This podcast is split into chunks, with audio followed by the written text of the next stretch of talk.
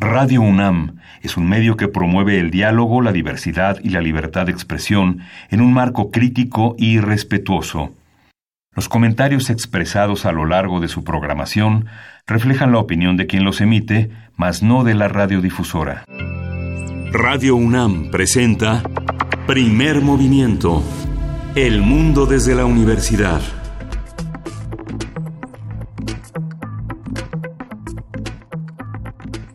Buenos días, hoy es viernes 4 de enero de 2019 y llevamos eh, unos cuantos días de haber iniciado este nuevo círculo al sol. Estamos en la Ciudad de México en la cabina de primer movimiento.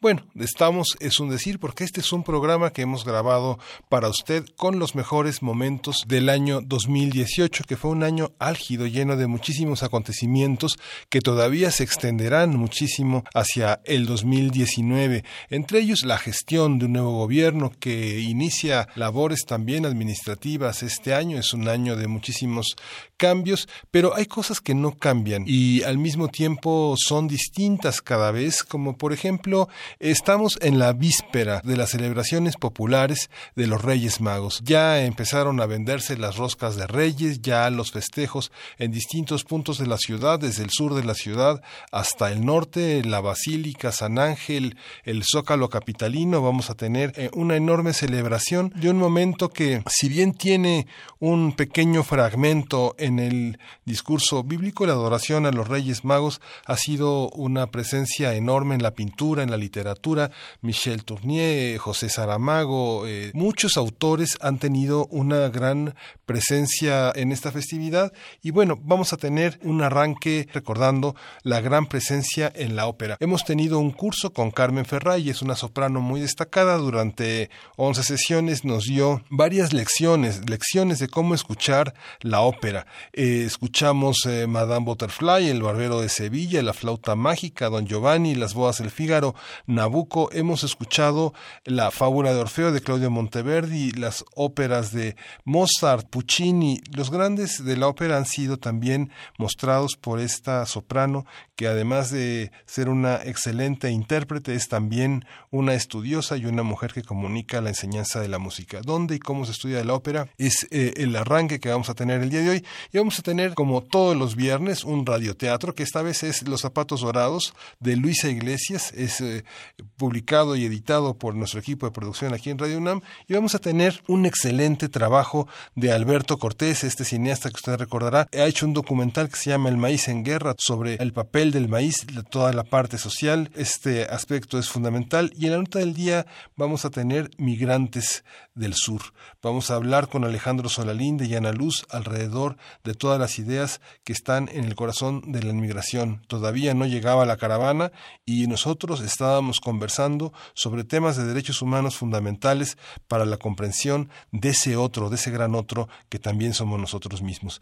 Vamos a tener en la mesa del día los filósofos ante los animales con Jorge Linares. Él es director de la Facultad de Filosofía y Letras y han editado, han hecho un gran libro sobre esta zoología en, el tema de la filosofía. Quédese con nosotros, quédese aquí en primer movimiento. Hemos preparado este programa para usted. No tenemos, eh, no tenemos eh, teléfonos en este momento, pero tenemos nuestro correo primer movimiento unam arroba gmail.com y bueno, estamos en el 96.1 de FM, en el 860 de AM y tenemos eh, nuestras redes sociales, primer movimiento en Facebook, P arroba P en Twitter. Colabore con nosotros, déjenos sus preguntas, sus inquietudes, sus comentarios. Vamos a estar eh, presentes eh, a lo largo de todos estos días. No hemos descansado uno solo. Vamos a tener, eh, vamos a consultar nuestros correos, sus, participaciones. Y bueno, el lunes continuamos ya normalmente las transmisiones aquí en esta mesa. Luisa Iglesias, Juan Inés de esa, como, como todos los días, de 7 a 10 de la mañana. Y bueno, queremos escuchar qué, qué le trajeron los reyes, cuáles son sus postales, qué, cuáles son los deseos. Eh, hay una idealización excesiva de lo que nos espera el próximo año. Somos realistas. ¿Cómo abordar estas nuevas realidades en las que se avecinan muchísimas transformaciones, muchos cambios. Eh, compártalo con nosotros. De alguna manera, esta, esta rosca, este chocolate que será un nuevo pretexto para continuar las fiestas de Navidad y de fin de año, que nos, que, que nos abracen, que esté con nosotros. Quédese con nosotros. Eh, seguimos aquí en primer movimiento. Primer movimiento. Hacemos comunidad. Curso de verano, dígalo, cantando. Comedia musical y películas.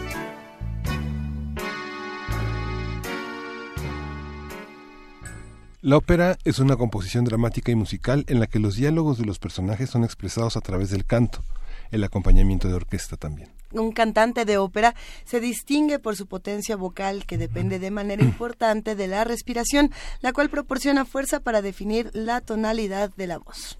Vamos a conversar con Carmen Ferrá, soprano, sobre la ópera, dónde se estudia, lo que se requiere para cantarla y hoy es el nivel avanzado. Rápidamente, en cuatro días llegamos en el quinto al nivel avanzado. Hola, muy buenos días. Sí, llegamos al, al, quinto día a nuestro curso Ópera Nivel Avanzados del curso de iniciación, que quede claro. Eh, qué bueno que mencionas, Miguel Ángel, lo de este, la, la formación y lo que tiene que estudiar un cantante. Se había quedado pendiente, lo estuve mencionando en cada, en cada programa y se quedó este un poco un poco atrasado e, ese tema, ¿no? Eh, vamos a, enfocarnos el día de hoy en sutilezas. Ya vamos, por eso lo puse. Exactamente. Ya aprendimos, eh, eh, conocimos ciertos este, elementos, ¿no? Básicos. Ahora sí nos vamos a enfocar en las pequeñas cosas, los pequeños detalles, las pequeñas diferencias, ¿no? Vamos a empezar primero, a empezar pues, por eh, la clasificación. Me la he pasado diciendo clasificaciones. Todos los días hay una clasificación nueva. Esta es de las de las últimas. En cuanto a las voces, ya que tenemos eh, la soprano, mezzosoprano, eh, tenor, barítono o bajo, dentro de cada tesitura hay una subclasificación, que depende directamente del timbre, lo que hace única este su voz, que yo le escucho y digo, ah, esta es la voz de, de María Luis, de este Luisa o de Juana Inés, ¿no? E, esa, esa, esa diferencia. Entonces, en todas las voces, en casi todas, tenemos a los ligeros, ¿no? la soprano, está la soprano ligera, que es esa voz muy, ligera, como lo dice el, el nombre, una voz muy suave, muy, muy cálida, por así decirlo, un poco chillona. Este, entonces está la, soprano ligera, la soprano lírico ligera, que puede tener esa, esa suavidad, esa delicadeza, pero también puede ser un poco más eh, con más cuerpo. Se dice tener cuerpo en la voz, ¿no? Una voz un poquito más oscura, este, tal vez el volumen sea un poco más fuerte y no tiene tanta agilidad como una ligera. Voy a, mencionarla solo. Eh, está la soprano, empezando por las sopranos, coloratura, que es así súper, súper ágil, cantan notas muy rápidas, muchísimas notas, eh, coloratura, de ahí ligera, lírico ligera, este soprano lírico, eh, soprano dubret, dramática y falcon. Son muchísimas sopranos, eso se va aprendiendo este conforme uno va escuchando, ya comienzas a comparar y dices, ah, claro, sí, identifico perfectamente eh, el, timbre, ¿no? La rudeza de la voz este, en estas subclasificaciones. En los tenores igual tenemos ligeros, eh, líricos y aparte tenemos una clasificación de tenores heroicos, tenores rossinianos, mozartianos, dependiendo el repertorio en el que se, se especialicen que tiene sus, sus, requerimientos, ¿no? Los barítonos igual, ligeros, eh, líricos, bufo, verdiano, dramático y, y, bajo barítono.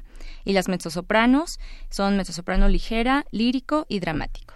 Es la última clasificación que voy a, a dar en este pequeño curso. Ok, ok. Ok, después de, de, la clasificación, quiero hablar de algo que es muy común en la ópera, que son los recitativos. ¿Habían escuchado el, el, término? Sí. Sí, pero no sabemos bien a bien qué es el recitativo. Cuando hablan. Ajá.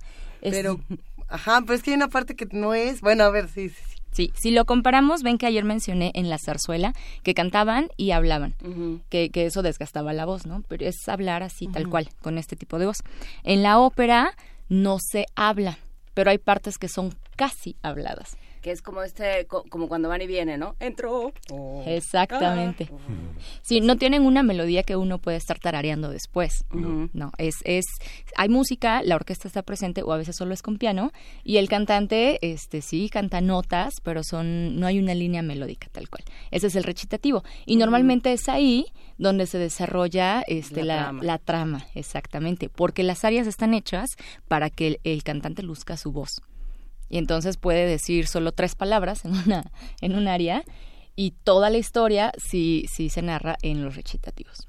Pensaba eh, cuando hablabas de agilidad de la voz en La Reina de la Noche, en la en el área de em, de la flauta mágica de La Reina de la Noche, que justamente eh, es para que ciertas ciertas sopranos luzcan además unos tonos altísimos y una y no sé si es eso, la agilidad, el poder ir y venir de, de un tono Sí. Eh, muy rápidamente, con muy poquitas notas. Sí, eh, bueno, eso es más el, dominio del, del registro y la agilidad se refiere al número de notas, que son muchas, muchas, muchas notas y cortitas.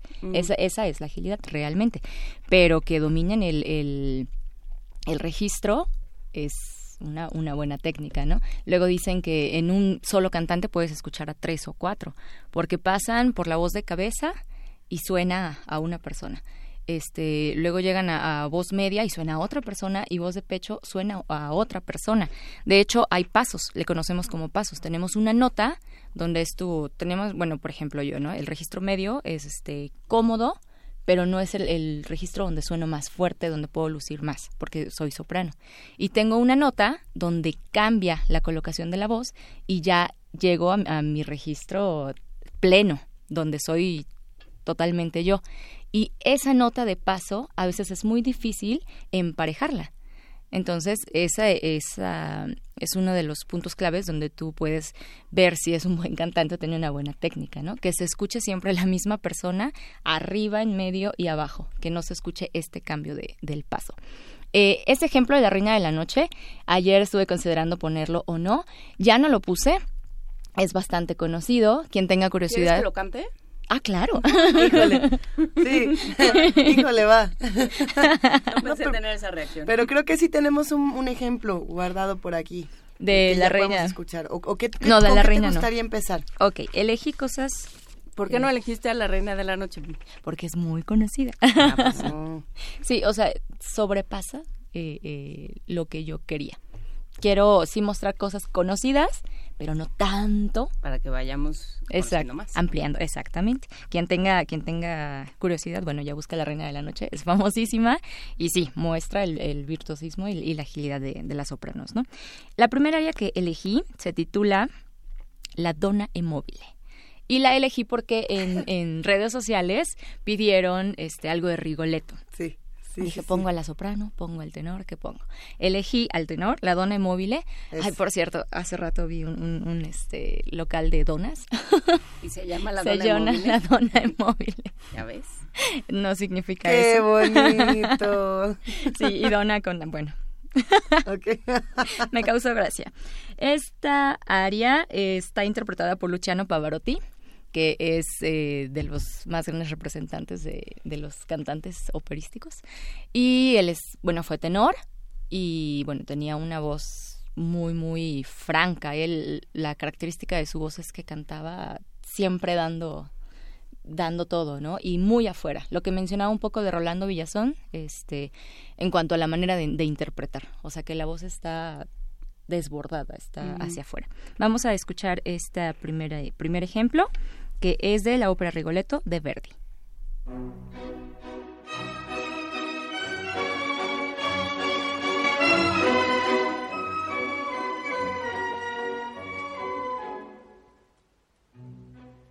La donna è mobile, qual piuma al vento, muta d'accento pensiero, sempre una mobile, leggiadro viso, il pianto il riso e menzognero.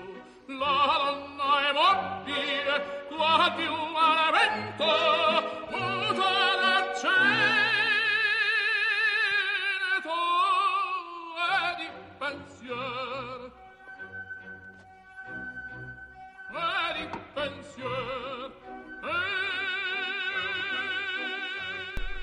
Ok, muchos hemos escuchado probablemente a, a Pavarotti en distintos espacios, en distintas eh, áreas, pero ¿qué pasaría o qué pasa en este ejemplo en particular que tendríamos que estar escuchando? Eh, la calidad de la voz está muy clara, la pronunciación, él es italiano y el área está en italiano, entonces la pronunciación es súper, súper, súper clara. Eh, llegando a eso, otras cosas que tenemos que escuchar en, en un cantante o en un área, vamos a, a, decir otros, otros cuatro términos. Eh, la dicción mm. se canta en muchos idiomas, idiomas, principalmente en italiano, pero hay mucho en francés, en alemán, en ruso, hay muchos idiomas. Y la pronunciación debe ser siempre... Eh, nítida, clara. Sí, nítida, clara. Antes era eh, de verdad muy muy claro porque no, no teníamos el supertitulaje que ahora se, se utiliza, ¿no? Ahora muchos tienden a, a la flojera y ya no tienen una dicción tan clara porque saben que aunque se cante en español va a haber supertitulaje aquí en México, ¿no? Aunque se cante en español hay un supertitulaje porque de repente por eh, la altura de, las notas no se entiende el texto, pero sí debe ser muy muy clara.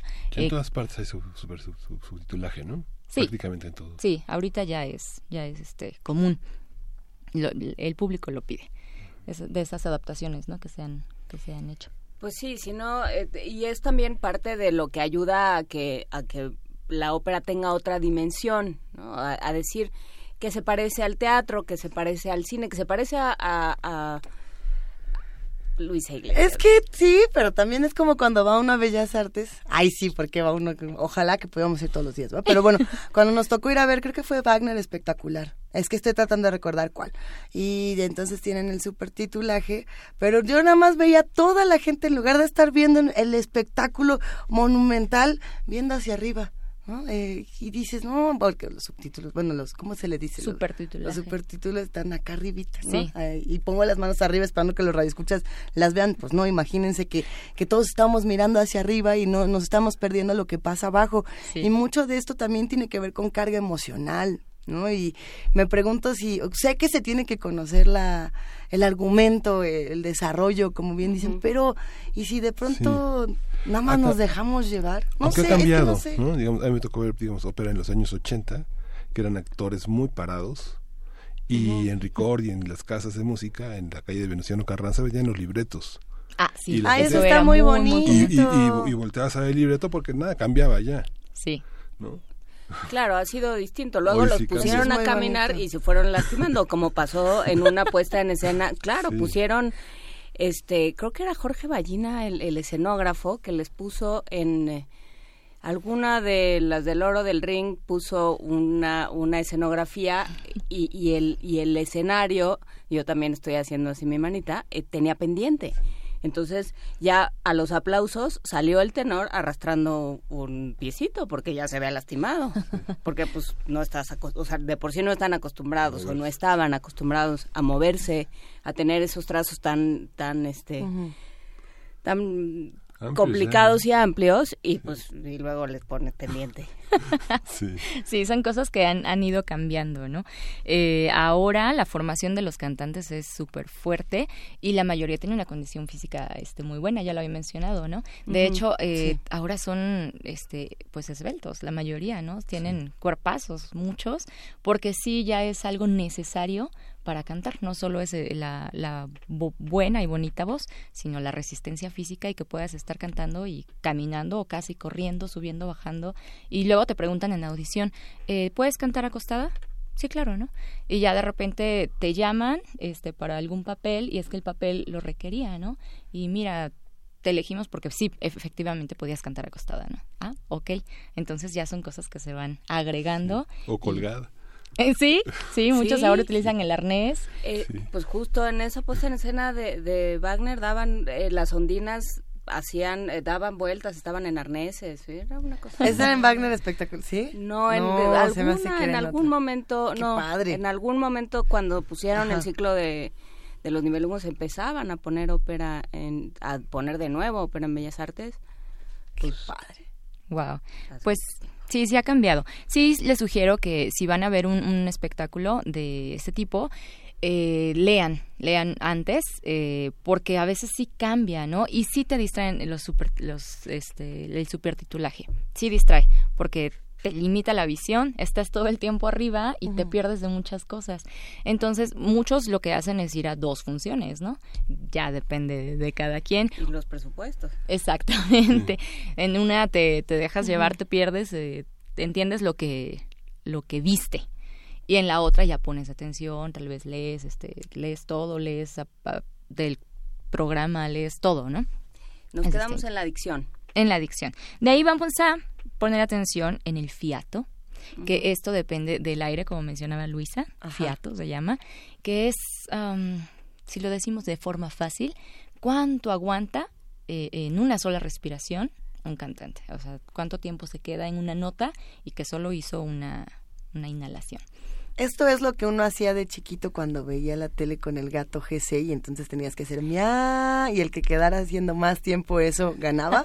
no, es que sí, probaban la capacidad pulmonar de los de los chavos, es algo así como sí. deportivos y los el gol. Ok. Sí. Por ejemplo, eh... ¿Cuánto cuánto tiene uno que durar con una No es el cuánto, sino cómo. Ah. Es la calidad. Ok eh, porque es difícil, no, eh, a base de entrenamiento, y no tiene que temblar la voz. Y no ah, te tienes que lastimar, ¿no? No te lastimas, no tiembla la voz, no se corta, porque de plano hay, en quienes se corte, eh, hay quienes lo pueden hacer solo en un fortísimo y hacer un, piano, o sea, quedito, es muy difícil. Entonces tú ahí valoras eh, la calidad también de, del cantante, ¿no? Y su manejo de, la técnica. Un ejemplo que no traigo, pero que lo pueden escuchar, es con Cecilia Bartoli. Tiene un, un fiato, wow, excelente. Es así de los mejores ejemplos de esto. Eh, también vamos a escuchar el, fraseo. Eh, eh, fraseo para el público es cómo hace las dinámicas un cantante. Que no cante todo parejo, ¿no? A veces sube, a veces baja, y ahí es donde tú encuentras riqueza en la interpretación así de manera técnica, de vas a aplicar el paso uno, el paso dos, es la dinámica. A veces sube, a veces baja, a veces lo hace como, como con gis, pero intencionalmente, y, hace toda una dinámica. No es que esté cantando todo parejo como si fuera una grabación o, o un instrumento de percusión. No, no es parejo. Entonces, bueno, son, son cosas que podemos ir analizando este, en una voz. Eh, escuchemos el siguiente ejemplo, ¿les parece? Perfecto es de eh, la, ópera Los cuentos de Hoffmann, de Offenbach. Y aquí cantan dos de las principales exponentes actuales, eh, que son Ana Netrebko y Elina Garancha. Ana Netrebko es soprano, Elina es mezzosoprano. Elina es una mezzosoprano eh, con un timbre un tanto claro, no es ligera, pero sí es, es un timbre claro. Y Ana Netrebko es soprano, pero su voz es, es muy oscura, entonces hay un momento aquí donde ustedes van a decir quién es la soprano y quién es la mezzosoprano. soprano. Mm. Incluso la soprano llega a sonar más oscuro que la mezzosoprano. Órale. Y es la barcarola.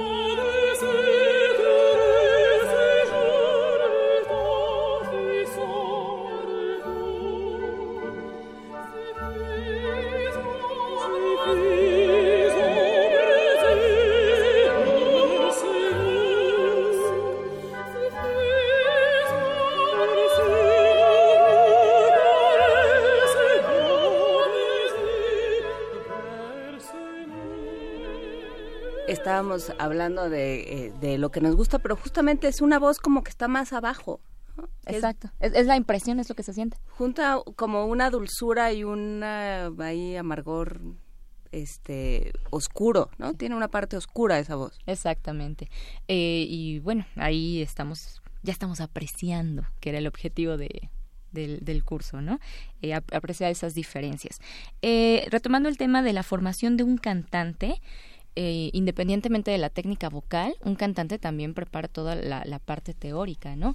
Cualquier eh, instrumentista, desde que inicia la carrera, pues aprende un idioma nuevo, que es aprender a leer música. Lees totalmente música, es universal y es un idioma completamente diferente y nuevo, ¿no? También eh, se estudia todas las materias necesarias, ¿no? Historia, filosofía, análisis, este aparte de las materias de actuación, ya lo que es eh, directo para, para la interpretación, ¿no? Fonética, idiomas, eh, en verdad son muchísimas materias, es una formación bastante fuerte. Eh, un instrumento siempre es, es, bueno y necesario, este porque musicalmente eso te, te, va a ayudar, ¿no? Luego hay cantantes que tienen voces increíbles, pero musicalmente hay carencias, este, no solfean bien, no entienden mucho la, la melodía, eh, muchas cosas, ¿no? Esas materias teóricas, melodía, armonía, es, de armonía, contrapunto, son cosas eh, específicas, ¿no? De, música. ¿Llega a haber diálogo entre el cantante y la orquesta? O sea, eh, ¿hay, ¿hay interacción a la hora de ensayar, de, de montar, etcétera? Ah, ok. Sí, sí, claro. En los ensayos, bueno, el, diálogo es con el director.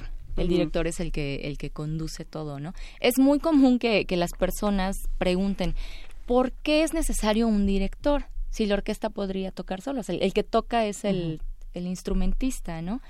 Pero cada quien toca el ritmo de, del son interno. Entonces un director es el que pone a todos en la misma frecuencia, ¿no? A todos, unifica la, la intención de todos y él jala los ritmos, él es el que de repente dice, a ver, yo digo si vas rápido, yo digo si vas lento. Él unifica todo y si no hubiera un director, pues sería un caos. Entonces, el diálogo es, es con el director. Siempre es necesario un ensayo, aunque ya el cantante tenga estudiado perfectamente lo suyo por su cuenta. Y la orquesta, al momento de ensamblar, siempre hay, hay muchos detalles. ¿Y qué pasa con la figura de la diva? o sea, porque también alrededor del cantante y la cantante de ópera sobre todo, pensando en María Calas, pensando en Montserrat Caballé, hay muchísimas eh, eh, leyendas y, muchísimos mitos. Sí. O sea, ¿sí hay esta cosa de la diva? Sí, sí, claro que existen. Eh, este menos, ¿no? en todos los tiempos, ¿no? Digo, eh, ahorita ya es algo más eh, más cercano a la gente, igual y por, los medios, ¿no? Ya los, los artistas o los cantantes no son tan, tan divos como se podría decir, pero claro que siguen existiendo, a veces tienen requerimientos bastante este, locos, ¿no? Cuando llegan a los, a los teatros, eh, yo quiero mi camerino con ciertas cosas, con cierto alimento, el hotel tiene que ser de cierto nivel, cosas por el estilo. Eh, sí los hay, de, hay de niveles a niveles, también hay quien dices se lo merece, ¿no? Se lo ha ganado. Eh, ciertas cosas. Pero la actitud, este, la actitud es, es lo que lo caracteriza, ¿no? Si es divo o diva o si no lo es. Y al fin y al cabo, cuando ya están en escena, es otra cosa. A lo mejor su personalidad fuera del escenario sí son divos y con el director eh, a lo mejor eh, hay veces en los que el director hace sugerencias, ¿no? O correcciones y no se lo toman a bien pero al fin y al cabo dicen, ok, esto es un, trabajo en equipo, pa. Ahí es donde cambia la actitud y ya dicen, ay, sí es divo. O sí hay quien dice, ah, ok, gracias y hace caso omiso de la que quiere. Exacto. Pero pensando en el trabajo en equipo y en, por ejemplo, los duetos o, estos grandes momentos de, distintas óperas, eh, nos estaba recordando Irina de Limón el dueto de las flores del acme, por ejemplo. Yo creo que porque se parece mucho al ejemplo que acabamos de, escuchar. Eh, ahí sí se necesitan dos voces, bueno, no sé, yo creo que en todas se necesitan voces importantísimas, pero en ese caso en particular, ¿qué tipo de voces se necesitan? Porque lo que estaba preguntando era, y ahora para encontrar el, la pregunta, era qué tipo de voces se necesitaban para el dueto de las flores del acme. Yo me imagino que lo de mezzo soprano y... No, ahí son dos sopranos. ¿Son dos sopranos? Sí, son dos sopranos. Bueno, normalmente utilizan a dos sopranos. Este, o soprano y mezzo soprano, pero la mezzo soprano no es de, de un timbre tan oscuro. Es, es mucho más ligero.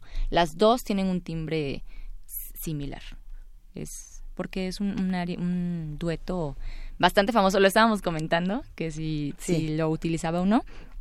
y es muy ligero. Entonces, de, hecho es el juego, ¿no? Que entra una voz y entra la otra y no se nota tanto, tanto la diferencia en el dúo de las flores.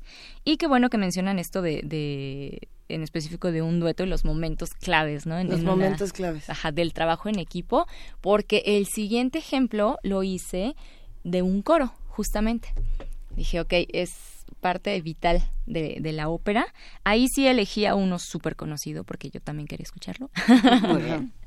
Es el brindis de la Traviata. Mm. Es muy conocido. Sí, que justo acá y acaban de hacernos una... Hicimos una gala de ópera y cantamos el brindis y el director de escena dijo, no hay este, utilería, no se van a utilizar copas. Por favor, no hagan la mano como si tuvieran una copa, porque no hay copas. Entonces, ¿cómo cantas liviamo, liviamo con las manitas? Haz otra cosa con las manos, pero no pongas mano de que tienes una copa. Eso es otra cosa. ¿Qué haces con las manos?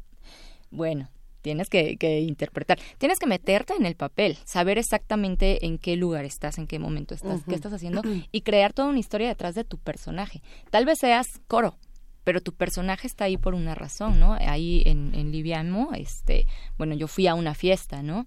¿Qué estoy haciendo ahí? Pues lo que puedas hacer en una fiesta. A lo mejor soy el, el amargado que fue como obligado y está haciendo un rincón como de malas, ¿no? Pero a lo mejor soy el fiestero que quiere conquistar chicas, ¿no? Y ando de arriba para abajo y aquí galante y todo.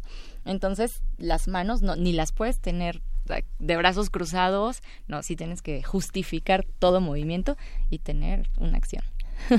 Siempre. Vamos a escuchar el siguiente, el siguiente ejemplo.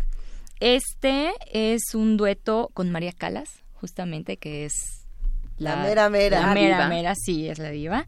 Y Francesco Albanese, es una grabación de 1953 y es el famosísimo Brindis de la Traviata.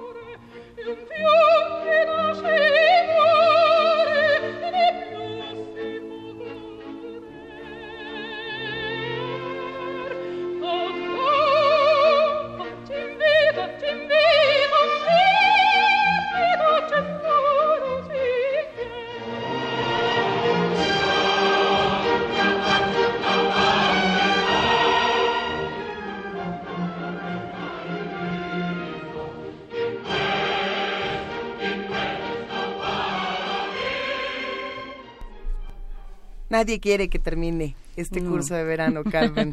Los radioescuchas nos escriben, nos mandan sus propias recomendaciones de ópera y, bueno, pues seguimos en esta parte de qué tenemos que escuchar, cómo analizamos estos ejemplos. ¿Se le puede estudiar algo a María Calas o mejor no? O mejor la dejamos que sea como es. ¿Qué tenía María Calas? O sea, ¿era educación, era talento, era había cultivado la voz o, o así venía del paquete? Eh, no, no, claro que hay formación. De hecho, la voz, eh, hay, mucha discusión acerca de ella. Hay quienes dicen, pues que no es, no es el, instrumento más bello que, haya existido, ¿no? Ni la mejor técnica. Sin embargo, ella eh, era muy buen músico. Entonces, musicalmente todo está bien hecho, ¿no? Pero la gran virtud de María Calas era la interpretación. O sea, Calas de verdad cautivaba al público, te perdías te transmitía lo que ella quería transmitía absolutamente todo. Su, interpretación es muy fuerte, muy, muy fuerte. María Calas, de verdad, era una gran intérprete. Y aparte, eh, ella comenzó a cantar todo. Cantaba cosas muy agudas, cantaba de soprano coloratura, de soprano ligera, de soprano lírico ligera, de soprano lírico y cantaba cosas ya muy pesadas. Eh, después, eh, pues sí hubo ya como un desgaste en la voz, pero a ella se le conoce como soprano absoluta, ¿no? porque abarcó todo, cantó todo y pues es lo que la convierte en, María Calas. Exactamente. Y ya luego, este, Onassis y demás ya fue otra cosa, ¿no? sí, sí, pero la ópera hay que disfrutarla, este, permitirse, como decía Luisa, dejarse llevar, así. Cada quien lea su reseña, lea lo que quiera leer, pero disfrutar absolutamente todo. La ópera es para todos y eh, en cuanto al comportamiento que muchos dicen es que no sé si aplaudir este oh sí. suele suceder no pero no en la ópera sino en, en, conciertos con orquesta que los que no han ido y van por, por primera vez no no sé los embarga la emoción y termina un movimiento con todos los instrumentos y en el superforte y tú quieres aplaudir y y simplemente dice cállate Ajá, uno y los demás shh, y te voltean a ver con cara de qué barbaridad. Ay, no perteneces al círculo. Exactamente. La ópera no. Recordemos que antes era como el cine. Entonces, en la ópera se permite el aplauso en el momento que el público explota de emoción. Si, si el público lo quiere, aplaude, se ríe. No, ya no es riguroso ahora este el tener que ir de frac, de traje, o sea, no, para nada. Tú a la ópera vas como quieras ir vestido. Eh, de verdad no hay, ya no hay nada de, de, etiquetas. Sí, siguen existiendo, por supuesto. Por ejemplo, en el Metropolitan de Nueva York, pues sí hay quien va, pero va por gusto, no porque sea una obligación. Y tú puedes, este, reírte, puedes, obvio no puedes estar hablando, ¿no? Pero sí puedes aplaudir en el momento que tú quieras. Entonces no hay una, una regla respecto a eso. Pues muchísimas gracias Carmen Ferrá por este esfuerzo, porque en realidad eh, íbamos a hacer otra cosa y ella se lo inventó, se organizó todo, nos convenció y este muchísimas gracias. Realmente te agradecemos mucho por por haber entrado a esta comunidad de primer movimiento sin, sin miedo. Nunca saldrás, Carmen. ya nunca saldrás, esperamos eh, que podamos colaborar de manera más frecuente. Muchísimas gracias, gracias a todos los que enviaron mensajes y nos vamos con un último ejemplo. Un último ejemplo. el último. ¿Lo podemos dejar completo? Muchas gracias a ustedes. Este fue todo un placer. De verdad disfruté mucho el, compartir con ustedes todo, todo esto y espero que hayan eh, abierto un poco más su, su, panorama ¿no? hacia la música. El último ejemplo es el toreador. Me gustó el ejemplo porque es un área con coro. Es un solista con el coro, toreador de la ópera Carmen. Y bueno, muchas, muchas gracias. Muchas gracias, Carmen. Carmen de la ópera Carmen. je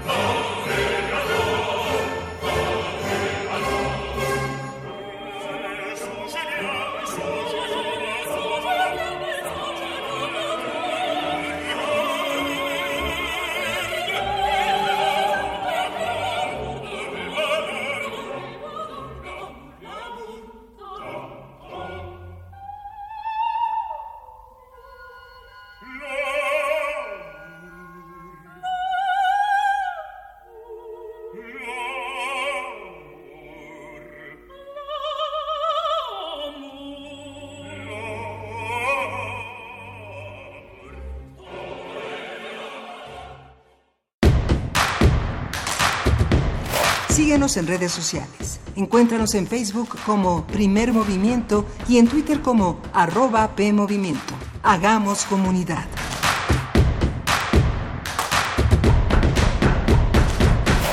Regresamos aquí a primer movimiento. Estamos, eh, es- hoy es viernes 4 de enero. ¿A dónde se fueron de vacaciones? ¿Cómo cerraron el año? Mándenos postales sonoras. Extrañamos mucho su participación en la parte de postales sonoras. Compártanos las fotografías de sus viajes. ¿Cómo son sus roscas de reyes? Eh, eh, sus reuniones, sus maneras de celebrarlo. ¿Cómo han decorado sus vidas en torno a estas conmemoraciones? Este es un año con muchísimos cambios, con muchísimas cosas. Queremos compartirlo. ¿Qué espera? ¿Cuáles son sus aspiraciones? ¿Cuáles cree que serán sus próximas desilusiones? ¿Cuáles eh, son las cosas que lo mantendrán ilusionado? En un momento vamos a escuchar eh, Los zapatos dorados. Es un cuento que ha escrito Luisa Iglesias, pero que además ha sido repartido en un conjunto de voces que le dan cuerpo a estos, eh, a estos cuerpos textuales que usted podrá escuchar en unos minutos. Pero antes queremos invitarlo a que se prepare también. Eh, uno de los acontecimientos importantes dentro de nuestra universidad va a ser la, los 40 años de la Feria Internacional del Libro en el Palacio de Minería.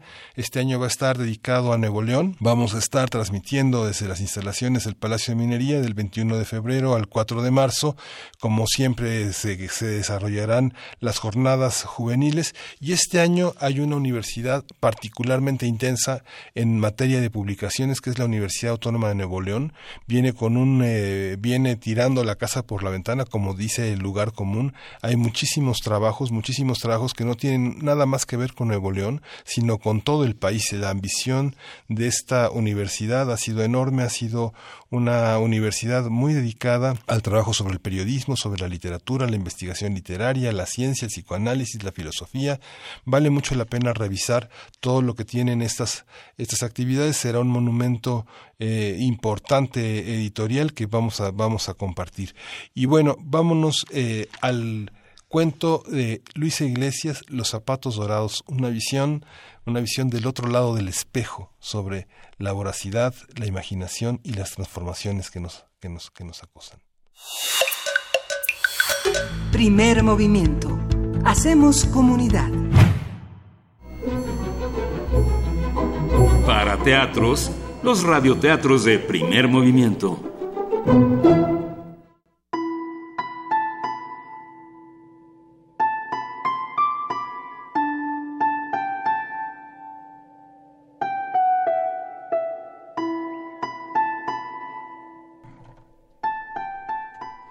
Los zapatos dorados, por Luisa Iglesias, ediciones Radio UNAM.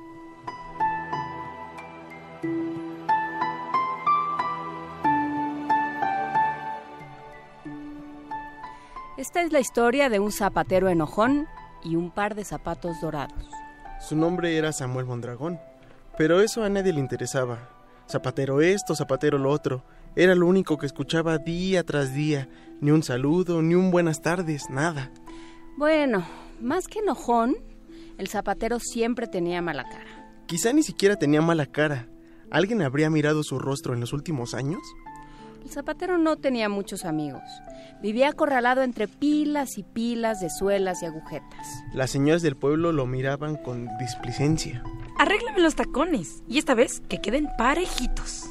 ¿Eso cuestan las plantillas? Uy, no te pago tres monedas y si quieres... Una boleada. Color vino. No café. Ni guinda. Vino, ¿eh? Los niños lo hastiaban. Ay, pisé chicle de nuevo. Creo que esta vez no se le va a quitar. Estos zapatos quedaron horribles. Osh, mamá, les dije que me compraran otros. Caí en un par de charcos, pero es gamuza, no le pasa nada, ¿verdad? Ya nadie valoraba su oficio. Quiero los tenis con plantitas, con lucecitas, esos no.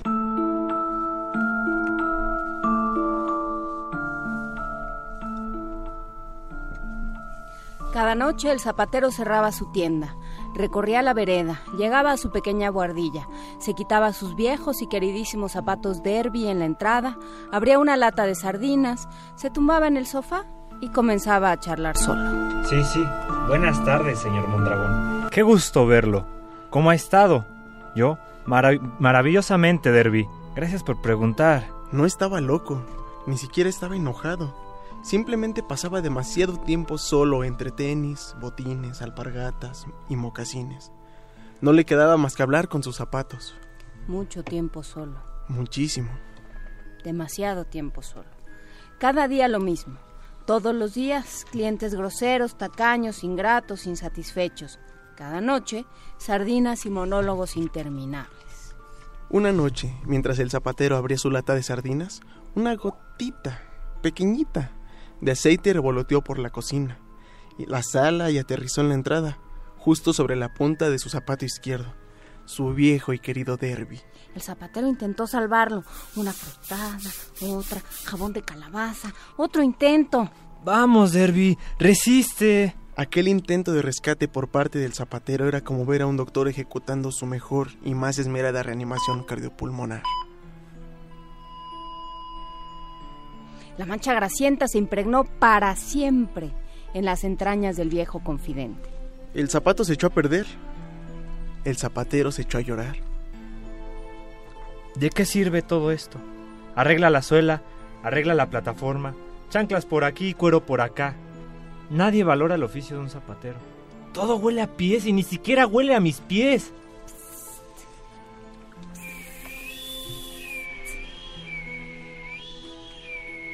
Un silbidito casi imperceptible se coló desde el interior de la pila de zapatos, pendientes hasta los oídos cansados del zapatero. Hola, Samuel. Oh, ¿Hola? Así te llamas, ¿no? Sí, pero hace años que nadie me llama así. No tengas miedo, Samuel. Aquí adentro tienes una amiga.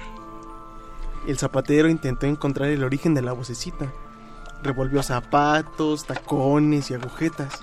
La, la vocecita solo reía con inocencia. No me puedes ver todavía, Samuel. Soy muy pequeñita. Es que no he comido en mucho tiempo. ¿Puedo compartirte de mis sardinas? El zapatero se levantó rápidamente, pero la vocecita lo interrumpió. No, gracias, Samuel. Primero ayúdame a tener una casita más bonita. Estoy muy apretada entre tanto zapato apestoso. ¿Una casita? El zapatero buscó por toda su guardilla, pero lo único que tenía a la mano eran broches, cordones y lengüetas. Abrió un cajón y encontró un par de tacones nuevecitos, esos que la señora Matilda le había encargado hacía muchos años y que nunca había pasado a recoger. Los tacones eran bajitos, chatos, aterciopelados, foro fresco y cerco elegante. Dudó por un momento. Abrió el armario y cogió un carrete de hilo de oro que le había regalado su madre antes de fallecer. Te voy a hacer la casita más bonita, pero ¿qué eres? No importa qué soy, importa lo que quiero ser. ¿Qué, quieres ser? Ya te dije, quiero ser tu amiga. La respuesta enrojeció las mejillas del zapatero. Nadie le había ofrecido antes su amistad de manera tan franca y desinteresada.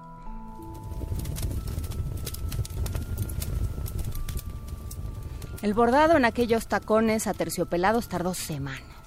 Cada día lucían más hermosos, acogedores, dorados. Entre los adornos bordó discretamente ojos y boca a los tacones, para imaginar con quién estaba hablando.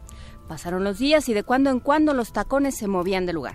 El zapatero los dejaba en el sofá y los tacones aparecían en el baño. A veces parecían sonreír, a veces llorar, a veces parecían tener mucha hambre. Si se quedaba muy callado durante la noche, podía escuchar los veloces pasitos y la risita inocente de su nueva amiga. A la vocecita a veces le daba por cantar. Cinco dedos, cinco dedos, tú, un chiquitín, caminar. El zapatero limpiaba los botines entretenido hasta quedarse dormido en el sofá. Aquella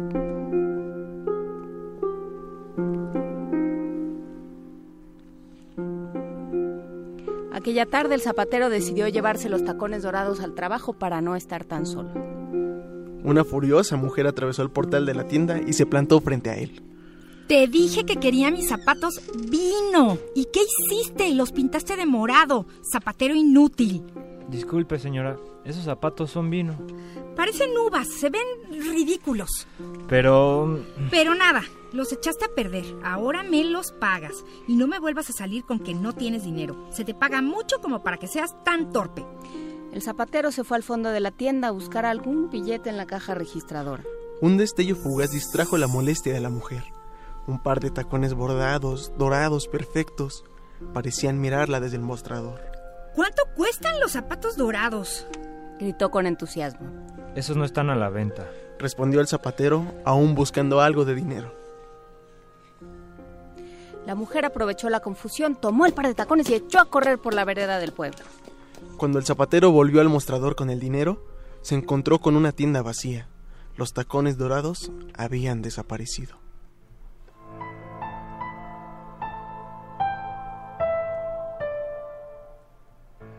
La mujer llegó a casa, se encerró en su habitación, arrojó con entusiasmo sus alpargatas al piso y se apuró a probarse los hermosos tacones. Son tan, tan, tan perfectos, tan sonrientes. Caminó dentro de ellos por toda la habitación. Eran tan cómodos, frescos y elegantes que olvidó quitárselos y se quedó dormida.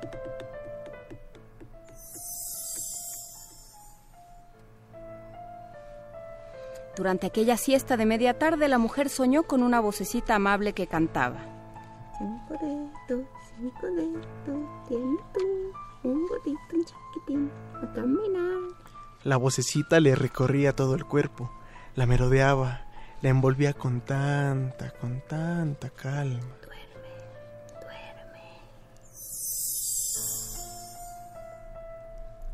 La mujer despertó con los pies entumidos.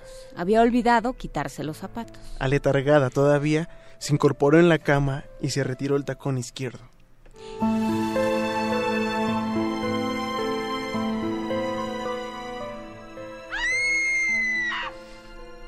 ¿Y cuál fue su sorpresa? Un par de gotitas rojas mancharon el bordado dorado y un grito recorrió completo el pueblo.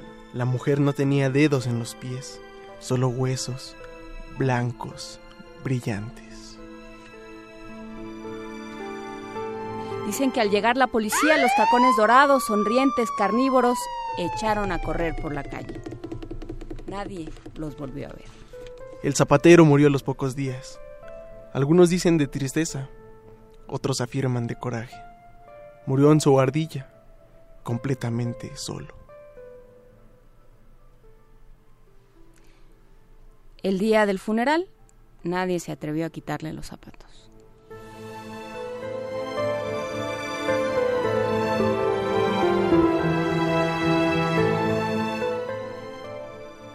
Los zapatos dorados, por Luisa Iglesias. Ediciones Radio UNAM.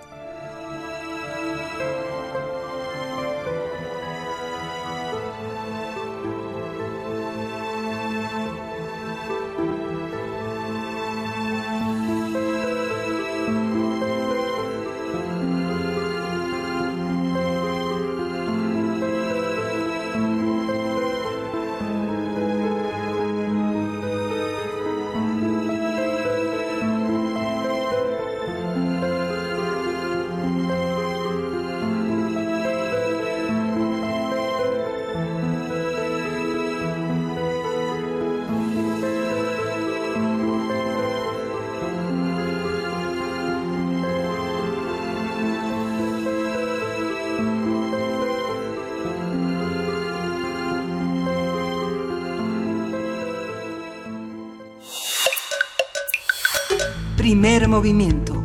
Hacemos comunidad.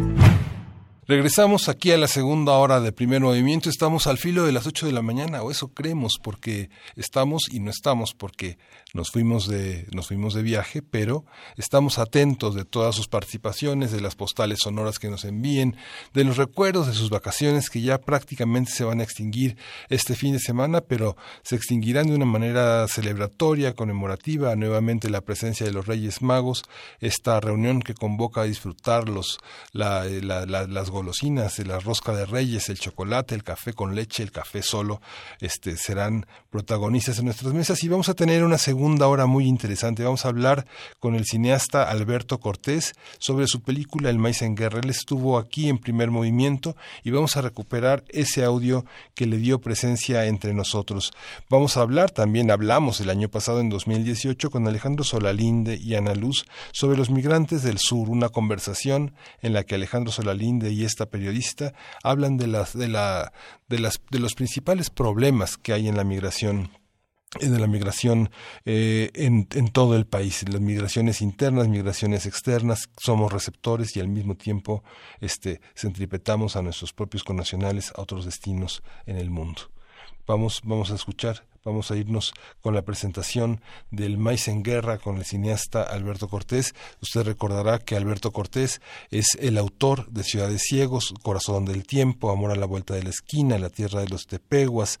Es un cineasta prolijo, muy rico. Ahora, en esta parte de su vida, él ha trazado el relato de familias campesinas de las etnias Huichol, Mixes, Etzal, quienes protagonizan el maíz en tiempos de guerra, que, bueno, pues se estrenó el año pasado y en él sus pobladores manifiestan el amor por la milpa, la alegría de haber sido el surco nutritivo de la cultura mexicana a través de los siglos y bueno, estas es un antecedente de Somos Gente de Maíz de 2007 y bueno, desgranan, eh, como debe de ser, la defensa de un maizal en aquellas regiones frente a las siembras transgénicas y la presencia del narco. Vamos a escuchar a Alberto Cortés. Síguenos en redes sociales. Encuéntranos en Facebook como Primer Movimiento y en Twitter como arroba PMovimiento. Hagamos comunidad.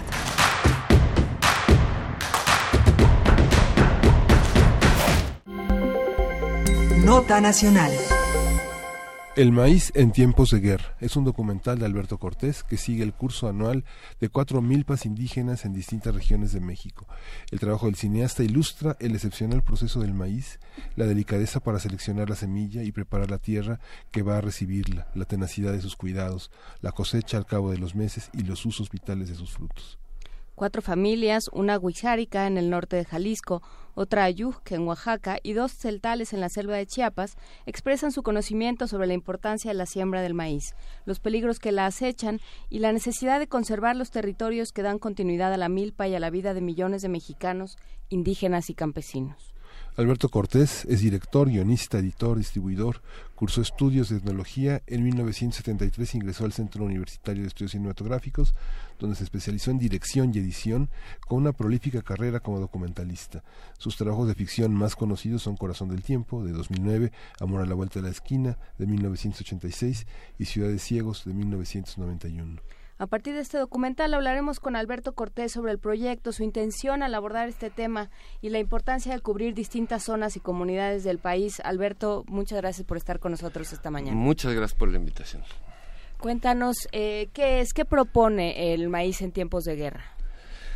Pues yo creo que es una película que, que, propone asomarse, este, mirar, mirar lo que está pasando en el, en, en, el campo, en, el, en la tierra eh, de, campesinos indígenas. En este caso nos sentamos en, cuatro campesinos o cuatro familias o cuatro milpas. En diferentes zonas del país. Una es en el norte de Jalisco, en la región huirrárica, de los que conocemos como huicholes. Otras dos son de Chiapas, del norte de Chiapas, allá cerca de entre Palenque y Ocosingo. Y una más en la Sierra Mije de Oaxaca con, con los mijes precisamente. Y la, y la propuesta es seguir, digamos, el curso, el curso de un año agrícola en estas cuatro diferentes milpas y, e, y, y, fuimos yendo a no sé, tres, cuatro veces durante ese lapso a cada uno de estos lugares. Entonces íbamos registrando el paso del tiempo y, el, y, cómo, y cómo va creciendo y desarrollándose esta maravillosa planta. ¿Y qué más se desarrolla alrededor? Porque no solo se desarrolla la planta, ¿no? No, claro que no. Lo que pasa es que que metiéndote a través del maíz, entrando, digamos, con ese tema que es algo tan, tan fuerte, tan importante, tan cotidiano, tan esencial, ¿no? Que es, es una planta que gracias a ella y a lo que está a su alrededor, que es toda la milpa, eh, yo creo que todos los pueblos indígenas de México han logrado sobre, resistir durante tantos años o todo lo que todas las sorpresas que hemos tenido después del 94 no del alzamiento zapatista y como todos estos pueblos se han transformado. Ustedes venían hablando hace un momento de Marichuy y, todo y todo lo que lo que viene alrededor de, de su candidatura, ¿no? Pues esto también es una mirada, es una mirada a esas personas, a esos hombres y mujeres que nos quieren decir algo, ¿no? Y en esta película nos lo dicen de, sobre el tema que más conocen, que es la siembra del maíz. ¿Qué es lo que nos dicen? ¿Qué es lo que todavía no sabemos de la siembra del maíz? ¿Por qué tenemos que asistir todos a ver esta película? Pues lo que pasa es que eh, no se conoce muy muy bien, digamos, la riqueza que es el maíz. No es una semilla nada más, ¿no? Es, es toda una cultura. O sea, en, en, cada uno de estos de los pueblos indígenas de nuestro país, al maíz se le nombra diferente, ¿no? Tiene tiene una palabra para designarse. Entonces una, también una de las cosas que tiene muy bonitas la película es que está hablada en sus idiomas, que tiene una sonoridad muy, muy, muy especial, que son lenguas muy bellas y que acá nos damos el tiempo de escucharlos y de y que nos cuenten estas historias del maíz en su propio idioma. ¿Estamos vivos? ¿Estamos vivos gracias al maíz? No sé si estemos vivos gracias al maíz, digamos, hay muchos mitos así fundacionales de todos estos pueblos que te hablan que gracias al maíz nacimos y que venimos del maíz y muchos de estos pueblos se consideran hombres y mujeres del maíz, pero yo creo que el maíz es uno de los de los grandes regalos de estas tierras hacia el mundo, digamos, es uno de los tres cereales que alimentan a la humanidad junto con el arroz y el trigo. Pero en el caso de México es muy especial porque México es centro de origen del maíz y si no lo cuidamos ante un peligro como el maíz transgénico que actualmente puede entrar y contaminar, entonces si, se puede contaminar pues toda una cultura, toda una se puede perder razas de maíz que fueron que son originarias de acá. Entonces es muy especial la relación que México tiene con el maíz como para darnos el lujo de perderla. ¿Cómo titulas el, documental? ¿Por qué, México, ¿Por qué el maíz en tiempos de guerra? ¿En qué contexto se dan esos cultivos? ¿En contextos muy violentos alrededor, en su periferia? Bueno, yo venía oyendo, este, los venía oyendo a ustedes este, cuando venía llegando para acá y bueno, es, obvio que estamos en, con una violencia, ¿no? Y justamente en, en la tierra, en los territorios indígenas, es es donde más se ve esta violencia. Por ejemplo, el narco pues está en busca de esos terrenos para sembrar amapola, ¿no? Este, donde ahora se siembra amapola, se sembraba antes maíz, ¿no? Antes la relación con el maíz en este país era diferente, ¿sí? Antes, digo, antes se, se esperaba el precio de garantía del maíz porque porque los campesinos podían sembrar su maíz de, de autoconsumo, sí, tenían excedentes para vender, ¿no? Eso ya se ha perdido. Entonces, hay una lucha por esas tierras, pero también hay una lucha por, por meter y una guerra por meter el maíz transgénico, ¿no? Entonces yo creo que pues es una película que sin meterse a esos temas sí está viviendo pues un ambiente muy muy difícil que es el que estamos viviendo en este país. Eh, ¿Cómo elegiste los territorios? ¿Cómo, cómo nace, cómo germina la idea de, de el maíz en tiempos de guerra? ¿Cuál era tu propuesta? ¿Cuál era tu propósito cuando empezaste a filmar? Bueno, eh, cuando empezamos así como idealmente, pues pensábamos en, en como en los cuatro puntos cardinales, los cuatro rumbos, ¿no? Que uno fue al norte, el sur y así, ¿no? Después, bueno, ya uno se enfrenta a la realidad y no es tan fácil. Y, y, y encontrar, digamos, a estas familias campesinas que quisieran trabajar con nosotros, que pues se comprometieran a, a lo largo de un año les íbamos a estar quitando de su valioso tiempo uno o dos o tres días cada vez que fuéramos, pues pues era llegar, proponérselo, que nos aceptaran. Y como no es, no es una película que utiliza el dinero para seducir o para atraer a, que trabajen con nosotros, no, sino que había que hacerlo a partir del convencimiento y de que hubiera gente que, que, que estuviera dispuesto a, ayudarnos a armar esta narración cinematográfica, no este como discurso que va entre la imagen, el sonido, la música y las voces de ellos para contarnos cómo es el maíz en su cultura, que eso es lo que trata la película. No es una película que vaya como en contra de, de, todo, del maíz transgénico y todos sus peligros, sino es una película que habla pues de la cultura que está ligada al maíz, a la milpa, ¿no? a la vida comunitaria indígena, ¿no? Entonces una película que propone muchas cosas, que propone muchas lecturas, ¿no? y que nos abre una ventanita hacia, hacia personas que están haciendo muchas cosas. En, esta película se pueden retratar muchas batallas, por supuesto, la, la batalla misma que tiene el maíz frente a, los transgénicos, frente a los monocultivos, la batalla que tienen los pueblos originarios para visibilizarse, para tener una voz distinta, eh, la misma batalla que tiene el cine en nuestro país. Y lo pregunto por, por ejemplo, ¿cómo, cómo un documental que habla de pueblos originarios, que habla del maíz, tiene un espacio en, en salas cinematográficas donde lo que nos interesa es eh, poner las historias que tienen que ver con, no sé, los premios Oscar que se acaban de, de anunciar hace unas semanas, con ciertas cosas que dicen, el cine mexicano tiene una sala y la tendrá tres días y se acabó. Bueno, es, es obvio que, que, que, el, territorio cinematográfico en México está, está dominado por, por dos compañías, ¿no? por Cinemex y Cinépolis, Así es. ¿no? que dominan ese mercado que están muy contentos como, como están, que les va muy bien promoviendo el cine norteamericano, son excelentes haciéndolo. El dueño de ellos pues es casi nuestro representante en Davos, ¿no? Yo creo que es mucho más importante él en Davos que el presidente, ¿no? Entonces, pues e, ese es el, el modelo, digamos, que hemos seguido. Pero bueno, hay otros otras pantallas, otros medios. y esta película, pues va a salir, va a ser un estreno múltiple, ¿no? Porque va a salir en, en Cineteca y algunas salas cinematográficas culturales independientes, ¿no? Este, va a también estar en las salas de la universidad. Excelente. Próximamente eh, eh, el 7 o 8 creo que se estrena en TV UNAM, ¿no? También se va a estrenar en una gira por los faros, por, por, por los alrededores de la ciudad. Y bueno, es una película que lo ofrecemos, ahí hay una página donde nos pueden contactar y la película está para compartirse. ¿no? para, para que se vea, para que salga. Y yo creo que es una pequeña estrategia un poco para pues tratar de equilibrar este desequilibrio que tenemos y que el cine mexicano pues le cuesta mucho trabajo de conquistar pantallas. No público, ¿eh? Pero yo ¿Cuál es la página, Alberto? Chapingo eh, es una gran, en Chapingo está una de las grandes bases de datos. El maíz, en tiempos de, en tiempos de guerra. El maíz en tiempos de RG. En Chapingo también la vamos a estrenar, por ejemplo. ¿no? Entonces sí va a tener, digamos, yo creo que que el que nos esté oyendo por ahí se la va a encontrar y va a tener oportunidad de, de verla. ¿Cómo es el trabajo de, de, construcción de un documental? Porque nos queda más o menos claro cómo funciona una, eh, una película de ficción, ¿no? Pues tienes un guion y, y consigues actores y empiezas a filmar, ¿no? Más o menos. Algo así, digamos. Algo así. No, el documental es más, es más, o menos lo mismo, nada más Pero que digamos el guion a lo mejor no es un guion pues que, que donde ya esté plasmado los diálogos y las situaciones dramáticas y eso.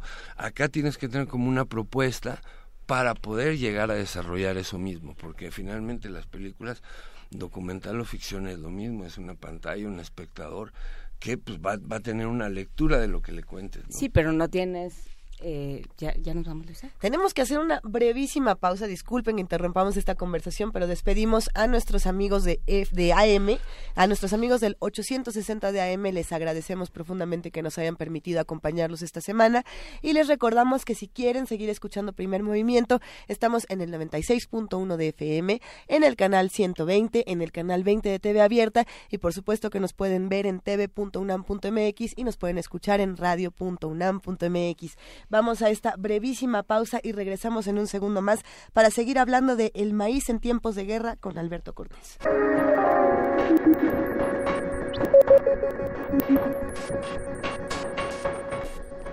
A ver, una, una disculpa, ¿en qué nos quedamos de esta conversación? es que teníamos que cortar. Estábamos hablando entre eh, con Alberto Cortés, director del Maíz en tiempos de guerra, este documental sobre, que sigue a cuatro familias distintas a lo largo de una temporada de siembra y, cosecha del maíz. Y lo que, lo que yo preguntaba es la diferencia entre documental y ficción, porque en documental hay una cosa fundamental, que es no tienes actores profesionales. Entonces, nunca sabes qué te vas a encontrar. ¿no?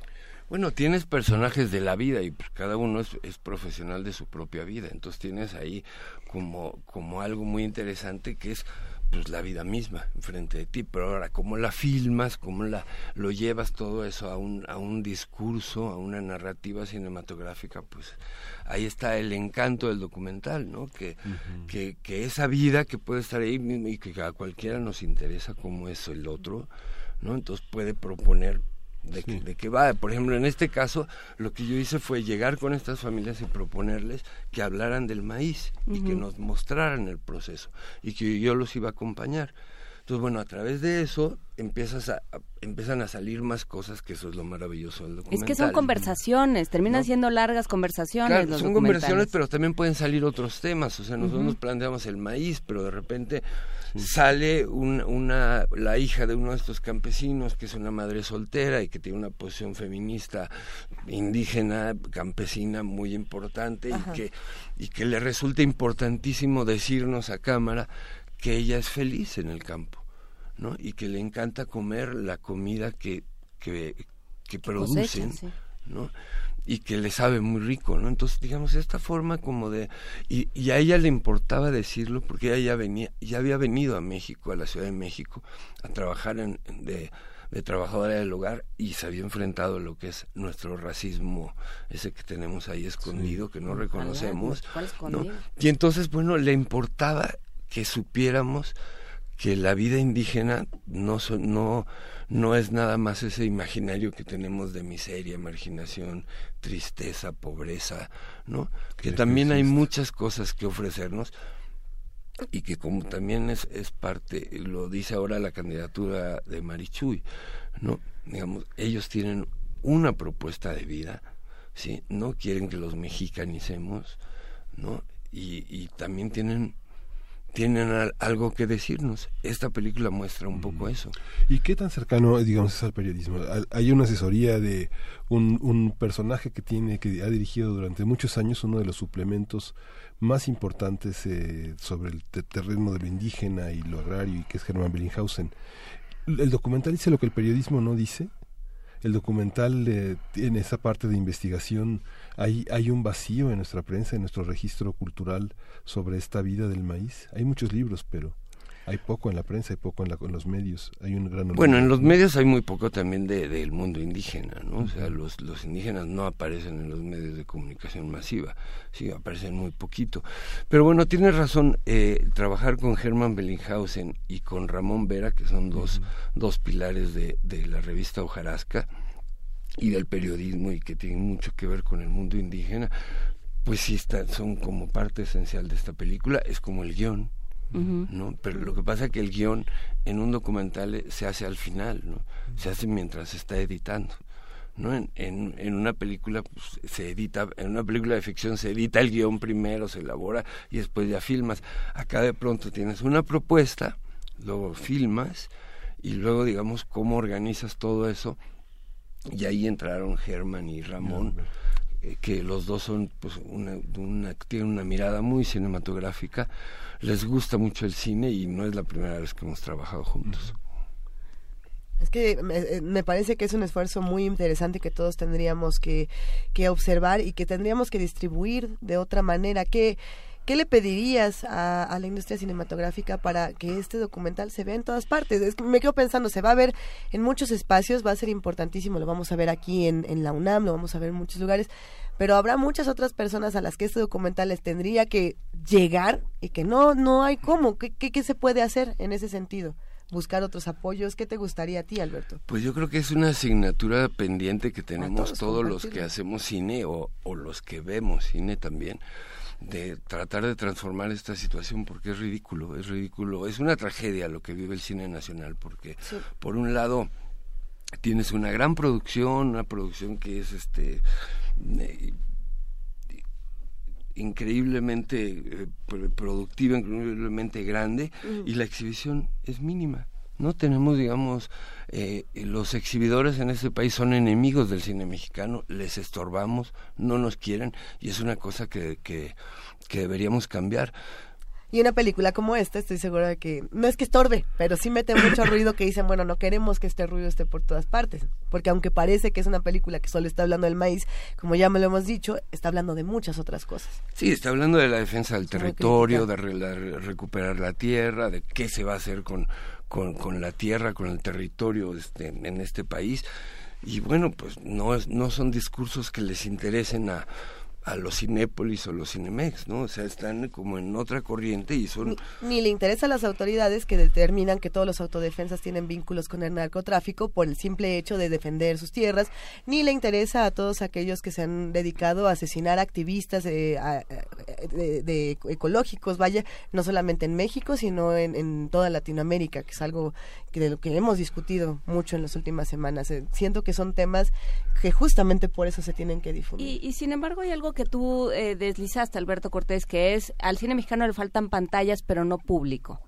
¿Esto cómo ha cambiado? Tú tienes ya años trabajando en esto. ¿Cómo ha cambiado? ¿Hay más público, menos? ¿Quiénes son? Yo creo que hay, que hay más público. Yo creo que se ha segmentado. Yo creo que el, el, público que asiste, digamos, a las salas cinematográficas, que es una manera de ver cine bastante cara, pues, y que, y que la experiencia que te proponen es de consumir no es llegar y, empezar a comprar y, todo esto.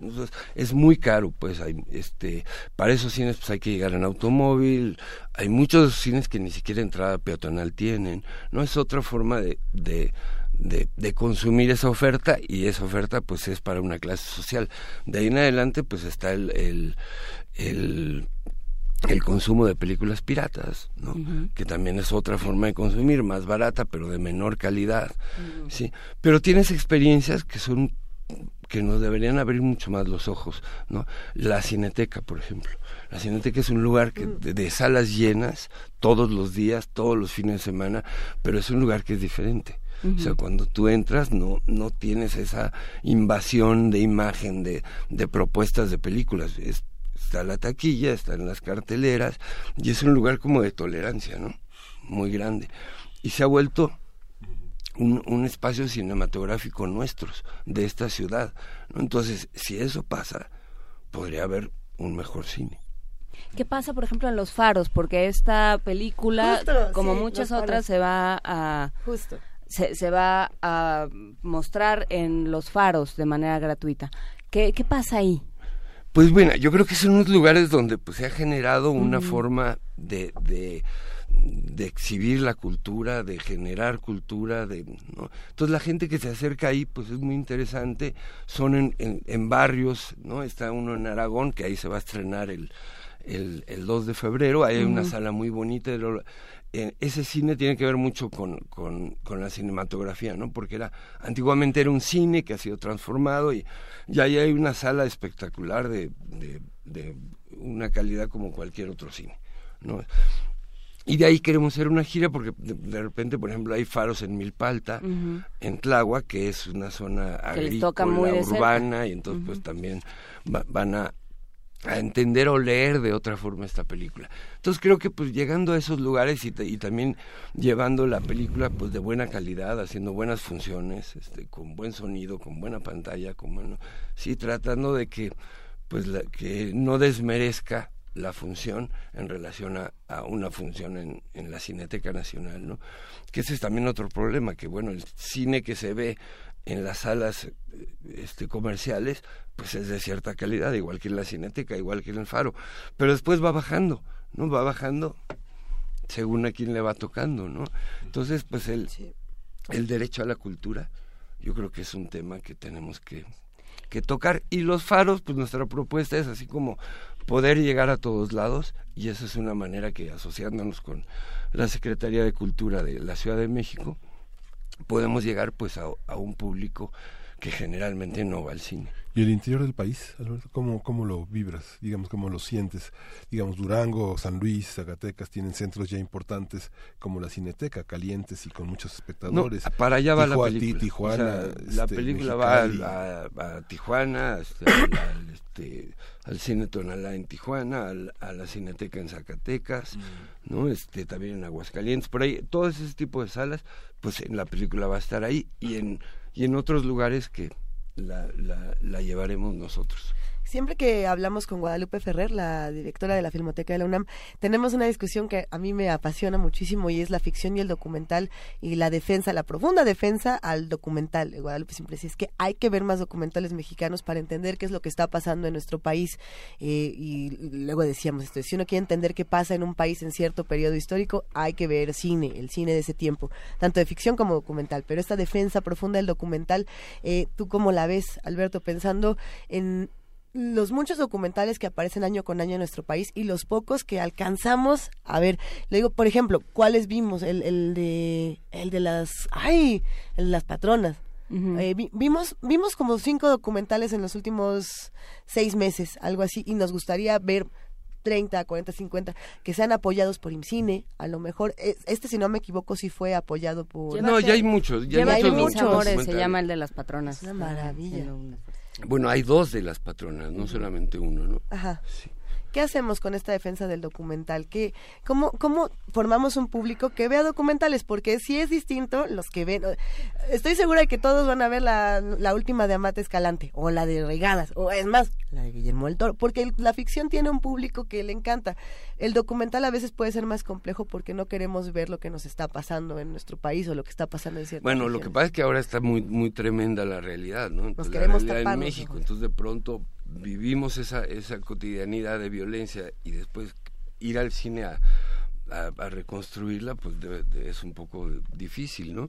Pero yo creo que hay, hay películas, por ejemplo, como la de Tatiana Hueso, Tempestad, ¿no? Que nos hace reflexionar sobre la violencia de otra manera no no no una de una manera como exponerla pues de, de exponer crudamente lo que estamos viviendo sino tratar de reflexionar desde otros puntos de vista qué es lo que nos está pasando y creo que el documental tiene esa posibilidad tiene la posibilidad de meterse a la realidad y, como transformarla y pues es un poco lo mismo que hace la ficción sí pero el, documental su, su, sus herramientas narrativas son otras. ¿Te transformó a ti como director este documental? Pues sí, Siempre. sí, o sea, como cualquier película, pero pero esta tiene pues tiene un encanto muy grande porque porque llegar a estos lugares, conocer a estas personas, tener el privilegio de comer esas tortillas salidas de, de comal, ¿no? Pues este es es un privilegio realmente muy grande, ¿no? Pero pero sí, yo creo que pues cualquier película nos transforma. Pero ¿qué sabías que, qué no sabías que aprendiste en la película? ¿Que ¿Saliste distinto? ¿Qué, ¿Qué experiencia hay como cineasta, como persona, como ciudadano después de hacerlo? Pues mira, a pesar de que yo ya sabía que, que el maíz es algo, algo este, esencial y muy importante en nuestra cultura y en, y, en, y en todos los pueblos indígenas, de repente volver al tema, estar ahí, ver esas mazorcas, esos maíces, caminar por esas mismas y entender cada vez más cuál es, cuál, cuál es esa relación que existe entre la milpa y la vida indígena, es, es como siempre uno descubre cada vez más cosas. La milpa es, es una, decía no que, que, que el hombre eh, domesticó a la planta del maíz y, y se hizo sedentario y a partir de ahí empezó la civilización en, en lo que llamamos Mesoamérica, ¿no? Lo que. Pero también puede ser al revés, ¿no? Que el maíz Domesticó domesticó, al hombre, ¿no? Y como el maíz está acostumbrado a vivir en comunidad, porque la milpa es una comunidad donde está el maíz, la calabaza, el frijol, los quelites, el chile, tomatillo, ¿no? Que es, es todo un, ¿no? Y insectos, animales, ¿no? Que conviven ahí. Entonces, el maíz, como sabe vivir en comunidad, le enseñó a los pueblos indígenas a ahí. vivir en comunidad y por eso todos estos pueblos tienen un sentido tan comunitario, ¿no? De, de enfrentar qué los problemas, que es lo que está haciendo Marichuy. Claro, ¿qué, qué se pierde cuando se pierde la milpa? Pues se ¿La pierde una cultura, ¿eh? Se pierde, se pierde algo muy importante. ¿Qué es lo que propone el transgénico? El transgénico te dar un mejor maíz más grandote y más, más, más todo, sí, pero lo que hace es venderte una semilla resistente a un pesticida, sí, y que después le vas a aventar el pesticida, va a matar todo menos el maíz. Entonces es como cancelar pues toda una forma de vivir, una forma de entender la vida. La culpa no la tiene la semilla, la tiene quien la quien la produce y quien la mueve. Por ahí nos estaban escribiendo mensajes de eh, si vamos a hablar de discusiones del maíz, necesariamente se tiene que hablar de Monsanto. Por ejemplo, era uno de los mensajes que recibíamos en redes que estábamos buscando. Eh, se tiene que hablar de ciertas industrias. Ese, esos temas se tocan en este documental o nos vamos hacia el otro lado para ver la vida de, de las comunidades? No, no, no, yo creo que este documental lo que te propone es eso, o sea, un poco la idea cuando empezamos era eso, no no queríamos hablar de, de todo de todas las las este, maldades y perversidades de la propuesta del maíz transgénico. Queríamos hablar de, de toda la riqueza que tenemos alrededor del maíz y que podríamos perder si se deja entrar al maíz transgénico. Pues es, es una reflexión muy interesante. ¿Cuándo la vamos a ver? ¿Podemos repetirlo para todos los que nos escuchan? Pues mira, el estreno en, en Cineteca es la próxima semana, a partir del 2 de febrero la, la, tenemos ya en cartelera, pero después en las salas universitarias va a estar a partir del 7, el 8 se estrena en TV UNAM, eh, va a estar en Filmín Latino, eh, a partir del de, de, la semana misma de Cineteca vamos a empezar sí. lo de lo de los faros. Entonces va a estar en diversos lugares y creo que por donde por donde estés te puede llegar. Y vamos a ver en la página el maíz en tiempos de guerra.org ahí va a estar todo. Ahí va a estar. Ahí va a estar todo y la participación y quien quiera tener la película en sus centros educativos ahí por ahí nos pueden contactar y este y seguramente encontraremos una manera de hacerle llegar la película y la qué forma. se necesita para tenerlo en un espacio educativo por ejemplo o en una comunidad pues nada más que si como o... pues bueno lo que se necesita mínimamente que es un este una pantalla un proyector sillas y pues las ganas de, de hacer cine que eso es una manera de hacer cine también no mirarlo es una verdadera maravilla. Muchísimas gracias, querido Alberto Cortés, director, guionista, editor, distribuidor, documentalista y sobre todo creador de El Maíz en tiempos de guerra. Muchísimas gracias y nos vamos a escuchar muy pronto por acá. Pues muchísimas gracias a ustedes por la invitación. Primer movimiento.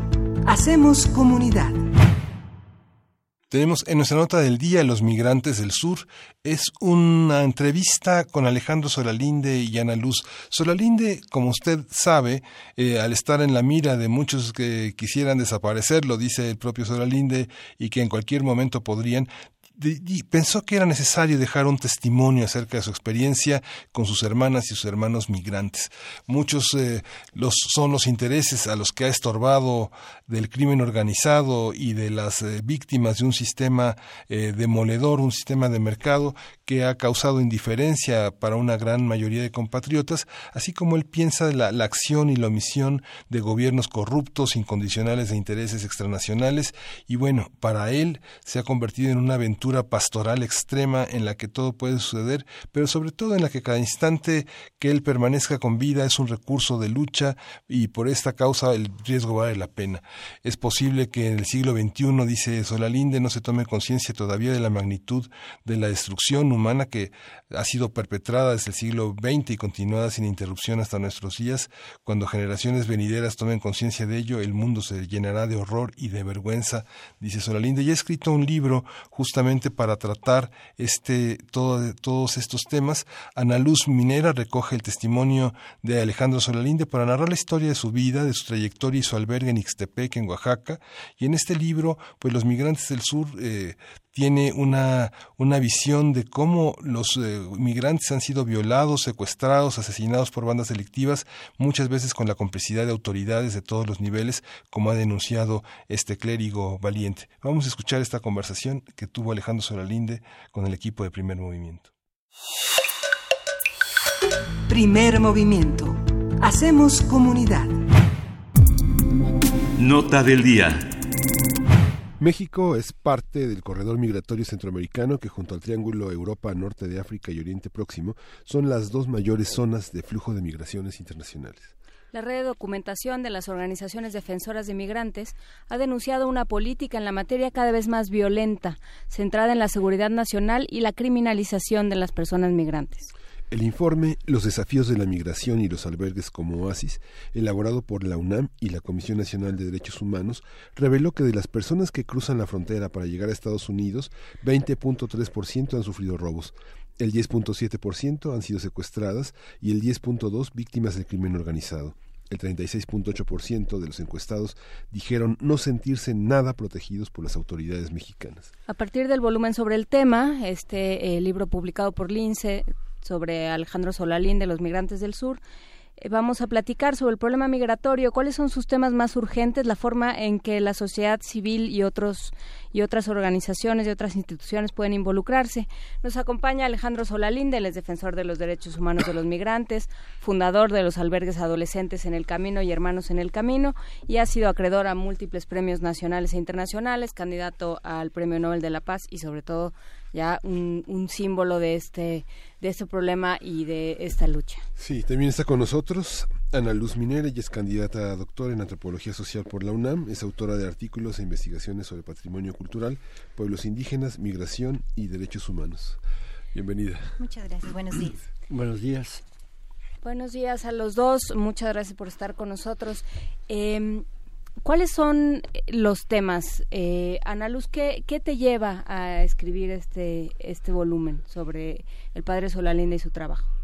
Bueno, pues precisamente mi tesis doctoral es sobre los menores centroamericanos que viajan no acompañados y por eso es que yo me acerco al albergue a trabajar, a querer colaborar como voluntaria y bueno, ya aparte de esta coyuntura que estamos viviendo no solo en México, ¿no? sino a nivel internacional como bien lo citabas, pues me doy cuenta de este de todas las carencias y necesidades que tiene el albergue, de todos estos atropellos que viven principalmente por las autoridades mexicanas. Y entonces por eso surge la idea con el padre de hacer este libro, a pesar de que el padre ya es sumamente conocido y su labor, pues hay muchos testimonios que, que son ignorados, el problema mismo pareciera que pasa ya como desapercibido o como una noticia más de las tantas violentas que oímos día con día y no se conoce a fondo no esta situación. Entonces ese es la, el propósito uno de los propósitos de este libro dar a conocer la labor del padre cómo creó el albergue y toda la serie de atropellos y calamidades que pasan los migrantes en su tránsito por México.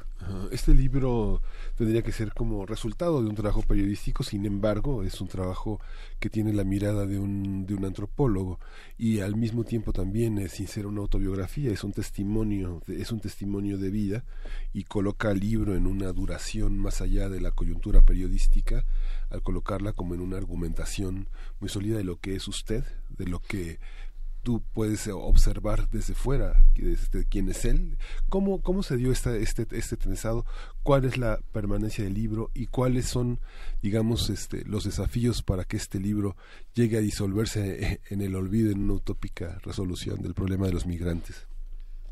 Bueno, eh, este, mm, este libro, que es un esfuerzo realmente conjunto, ¿verdad? Mm, de Ana Luz y yo, quiere ser como, como una simplificación de la gran complejidad del mundo de la migración eh, para presentar algunos aspectos solamente, porque no, no es una exposición exhaustiva de ninguna manera, sino es más bien un compartir vivencial de algo de lo que se vive en esa en ese acontecimiento migratorio. Algo que señalamos nosotros es que ese eso que llaman fenómeno muy entrecomillado, ¿verdad? migratorio, en realidad se ha convertido en un acontecimiento y de un acontecimiento a un movimiento global, eh, transversal, que lo, lo toca todo, que lo está sacudiendo todo y que está tocando las fibras más íntimas que, que, tiene, que quiere decir identidades de instituciones, de, del ser y obrar de, de, varias instituciones como la Iglesia Católica. Mm, y explicamos ahí en qué forma irrumpe el movimiento migratorio en la vida actual.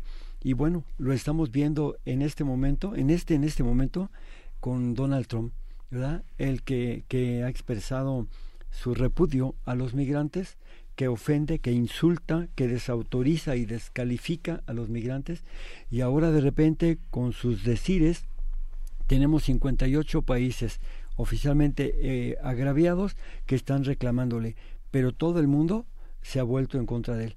y no hay que olvidar, el tema es sí su grosería, todo lo que ustedes quieran, pero en el fondo el tema migratorio está en el centro. Así de ese calibre, así de esa importancia eh, tiene el tema de este libro. Eh, es, es interesante en el caso de de las declaraciones de Trump, que si, sí, que si las dijo, que si no las dijo, que están en este pleito, eh, nos, nos volteamos mucho hacia allá y nos damos muy poca cuenta de lo que hacemos, no, no decimos nada, ¿no? No se, dice, no se dicen esas cosas y sin embargo se hacen. Eh, ¿Cómo ha sido el proceso? Eh, ¿cómo, ¿Cómo empiezan los albergues? ¿Por qué empiezan los albergues? Y, eh, y cómo ha sido el, el proceso, cómo se ha vinculado con el Estado. Cuando, cuando tú hablas, tú dices que cómo empiezan los albergues. Yo quiero imaginarme un contexto más complejo. Fíjate, eh, quiero imaginarme dos fuerzas, dos realidades muy fuertes. Una, el sistema capitalista, que lo engloba todo. Y otra, los migrantes que irrumpen, que además son víctimas de este sistema capitalista, pero que irrumpen con una fuerza autónoma, independiente, y que van saliendo como una fuerza dialéctica contra ese capitalismo. En ese contexto, podemos decir que los albergues eh, son como la respuesta a ese capitalismo que sí los provoca la inmigración forzada, que sí pretende administrar su, su tránsito, que por supuesto va a aprovechar la mano de obra en los lugares de destino, pero que no los quiere. Con, la, con el reconocimiento del otro lado de, de, esa, de esa mm, fuerza solidaria que cada vez es más grande, que reconocen ellos no un, un mero producto o un medio para producir, sino también son principalmente son personas y son personas que además tienen un papel histórico, que tienen valores que van a renovar la humanidad. son dos puntos de vista y entonces en el albergue lo que hacemos en un principio empezamos estos albergues hace muchos años, eh, realmente hay que reconocerlo y quien empezó esto, eh, quienes empezaron esto fueron los padres calabrinianos en, en este Tijuana hace unos 35 años, ¿no? El padre José María, eh, Flor María Rigoñe, que es eh, el coordinador de la casa de, la, albergue Belén en Tapachula, él fue de los pioneros que comenzaron. Después siguieron otros albergues, pero cuando yo empiezo eh, este servicio migratorio ya había nueve albergues. Ahorita hay más de 60. ¿Por qué empezamos, hermanos, en el camino? Por la necesidad de cuidar, atender, un poco proteger a los migrantes sin saber lo que había. Entonces empezamos de una forma asistencialista, pero acabamos haciendo incidencia política este con continua. O sea, generamos unas leyes junto con otras 90 organizaciones de la sociedad civil, pero luego no dejamos ahí la cosa, hemos seguido eh, desarrollando conceptos como la eh, ayuda, esta ayuda humanitaria y la eh, protección al migrante. Hemos sido así, de menos a más. Hoy podemos decir que ya somos una, una fuerza que, como dice eh, mi compañera Ana Luz, ha visibilizado la migración, sino que además sigue explicando los intríngulis de, de, todo esto y está diciendo hacia dónde se mueven las fuerzas en contra de la migración, pero también a favor de la migración. ¿Uno tiene que entender como migrante exclusivamente a los que viven del extranjero o todos somos migrantes en algún momento? No, todos somos migrantes eh, existenciales y también indigentes. Existenciales, porque hablando más allá de la apariencia, pues tenemos las mismas necesidades, Aquí solamente estamos de paso, quien lo niegue, que me diga quién se queda, somos migrantes realmente, pero además hay que reconocerlo porque los migrantes lo reconocen con un sentido profundo de espiritualidad que yo menciono al final del libro, la espiritualidad del camino, eh, donde ellos se asumen completamente como migrantes, se asumen completamente como indigentes, pero pero no limosneros. No es lo mismo ser indigentes que ser limoneros por gusto. ¿Verdad? Porque las personas eh, les gusta trabajar, eh, les gusta ganarse la vida y son muy dignos. En todo eso nosotros vemos eh, que nosotros en los migrantes nos reflejamos y los migrantes somos nosotros también. O sea, es una, una riqueza enorme la que se nos da de espiritualidad, de sentido humano, pues eh, Ana Luz es antropóloga, ella descubre, ¿verdad? Precisamente esa, esa beta en, de la antropología en todo esto, ¿no es así? Sí es, pero bueno, eh, este libro no está hecho con una mirada o un lenguaje antropológico propiamente, sino más bien es como una crónica reportaje, porque bueno, este, la idea precisamente era esa, ¿no? Llegar a la mayor parte del público posible con un lenguaje comprensible, digerible y no teórico, porque lo antropológico pues muchas veces termina quedándose en un círculo muy pequeño y terminamos viéndonos el ombligo los mismos, ¿no? Sino que se trataba de llegar a las masas, digamos, o al, público de a pie. Y de esto que mencionabas también de los albergues, pues sí, la sociedad civil ha tenido que salir al quite precisamente por esta orfandad que vivimos del Estado, ¿no? Que, que no cumple muchas de las funciones que debería y que la sociedad tiene que que salir a, realizarlas, porque no se puede ser ciego ante estas desgracias, porque ya esto realmente es una crisis de seres humanos. Nunca antes se había visto la migración en estos niveles, ni que los protagonistas fueran niños que viajan solos o mujeres que se atreven a dejar igual atrás hijos, familia, país. Antes básicamente eran los hombres, ¿no? Los que salían a migrar y ahora pues cada vez son más cantidad de mujeres y de niños y sobre todo de niños no acompañados y esto pues es alarmante a nivel mundial, no podemos ignorarlo. ¿Qué ha pasado? Eh, ¿Cómo llegaste tú, Ana Luz Minera, a trabajar con los menores, eh, a, dedicar tu investigación a estos menores no acompañados?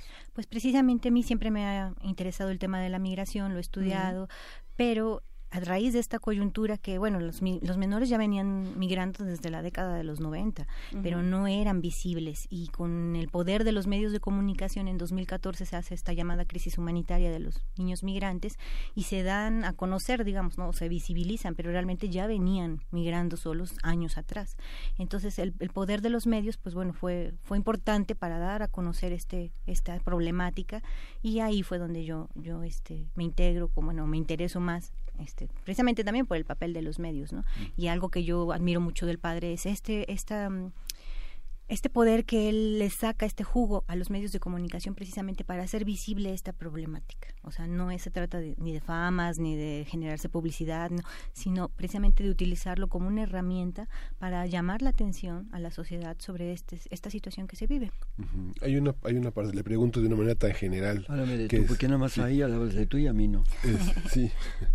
Sí, son, las investiduras. Lo que hace, lo que hace olvídate, soy humano como cualquiera y soy eh, esta, esta, esta, cuestión de la, de la migración que le, se la plantea de una manera tan general eh, me obliga a pensar que para los migrantes no hay visibilidad en los derechos, ¿no? Se dicen a donde fueres haz lo que vieres y para quedarse o para regresar a casa hay una hay una una omisión de los propios derechos.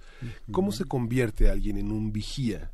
que permite a, las personas reconocer que están siendo vulneradas, que van a regresar o que se van a quedar o que se tienen que ir de nuevo.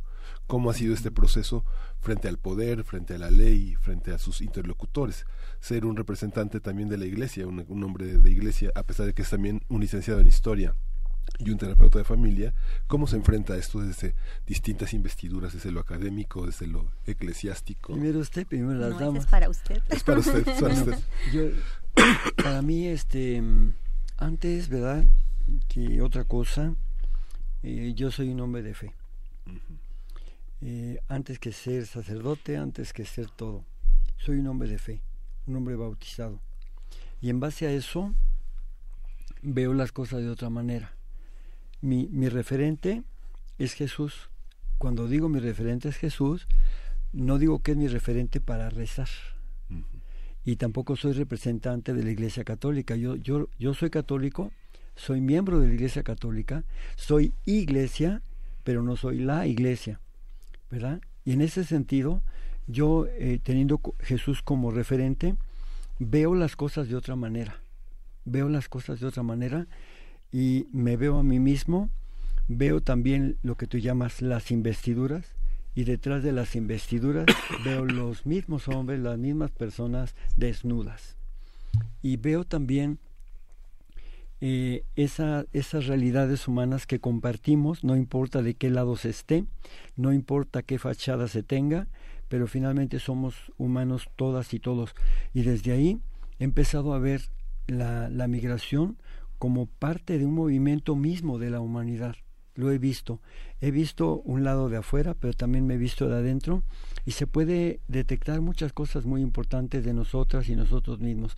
Los migrantes, al final, al final de cuentas, eh, son como un observatorio y un espejo para, para saber lo que somos, lo que hemos sido, lo que estamos siendo y, y también compartir con ellos un futuro incierto, humanamente hablando, pero prometedor desde el punto de vista de la fe. Y entonces desde ahí yo me ha pasado algo, fíjate, me ha pasado algo. Yo veo a la gente eh, como, como personas. No los veo como personajes, ni me veo a mí mismo, pero tampoco los veo con, con el poder y con el dinero. Yo puedo ver a un funcionario público de, de México, lo puedo ver más allá de su escritorio y más allá de su investidura, lo puedo ver como un, como un ser humano cualquiera, como yo, como cualquiera, ¿sí? con una responsabilidad, pero finalmente cualquiera. Y también puedo ver un eclesiástico igual, no importa si tiene pedigrí, si tiene investidura, si tiene lo que tú quieras, finalmente es un ser humano, punto. Pero un ser humano con, eh, con obligaciones, ¿no? o debería de serlo. Por supuesto, y con una vocación. Ahí está la cosa. la, la, la, investidura no, no es en lo que uno represente o lo que uno trate de aparentar, sino en la responsabilidad. Ahí está. Asumir, tener la conciencia para entender la responsabilidad que uno tiene. Asumir la conciencia para ser solidario, para, para ser respetuoso, para, para unirnos a una, una humanidad que viene con caídas y levantadas y que tenemos mucha gente descartada, como dice el Papa, mucha gente excluida. ¿Verdad?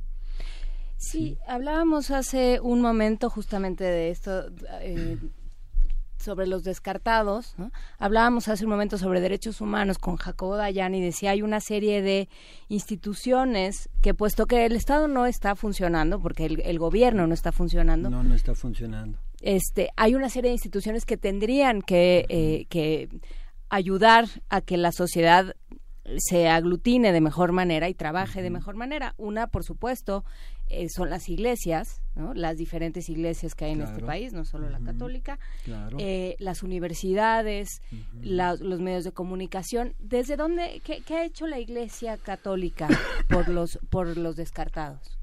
Mira, es muy curioso porque la iglesia es la que mejor ha respondido siempre, pero sobre todo ahora a, lo, a los migrantes pero es pero ella no es un monolito sí cuando digo iglesia iglesia somos los de abajo los que estamos abajo, los que estamos con los migrantes jugando, los que estamos enfrentando el Estado corrupto, lo que estamos enfrentando el crimen organizado.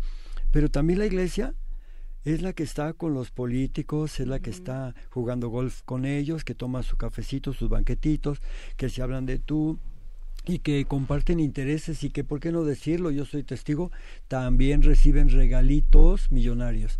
Entonces, la iglesia es así. Sin embargo, en términos generales, podemos decir, empezando con el Papa, ¿verdad? Y los dos anteriores, pero sobre todo este Papa, que sí están interesados y comprometidos con los migrantes, sí están, porque en el fondo esa misma visión de fe nos permite identificarnos con ellos, no como, como una dádiva, como quien da algo, sino como realmente una identificación existencial. Ellos son migrantes, nosotros también, ellos son indigentes, nosotros también, y todo esto tan hermoso que nos hermana, ¿no? Entonces la iglesia sí ha hecho algo. Mira, aquí por ejemplo en México, la conferencia episcopal mexicana con todo y que es de las más conservadoras del mundo, porque es bien conservadora, eh, ¿verdad? Y de todos modos, sí ha dado un paso eh, en defensa de los migrantes y hemos abierto más de 60 casas. Pero también la, la conferencia episcopal eh, estadounidense, norteamericana, se ha unido y hemos hecho un trabajo binacional pastoral muy importante que va caminando y es muy sólido. Eso sí es importante reconocerlo, ¿no? Sí, hay una pregunta que hacemos eh, constantemente cuando hablamos de migrantes que es ¿de quién son? ¿De quién son los migrantes? ¿A quién le tocan? Sí, mira, los migrantes como, como mercancía pertenecen al crimen organizado y, y, al, y, al crimen autorizado. Porque no hay diferencia de verdad entre el crimen organizado y el crimen autorizado. No lo hay, son la misma porquería, con excepciones. Pero eh, por parte de la Iglesia Católica son sus ovejitas. Por lo menos yo digo, los cristianos evangélicos también tienen sus ovejitas y, y tienen que atenderlos también.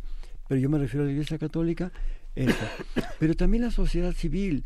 La sociedad civil debe de entender que también es responsabilidad, como son las causas nobles, las causas de los descartados, de los, de los excluidos, ¿no? Como estados, pues como ciudadanos, ¿no? Más allá de las fronteras. Eh, muchísimas gracias a ambos, eh, Ana Luz Minera, Alejandro Solalinde, por esta conversación. Gracias. Síguenos en redes sociales. Encuéntranos en Facebook como Primer Movimiento y en Twitter como arroba PMovimiento. Hagamos comunidad.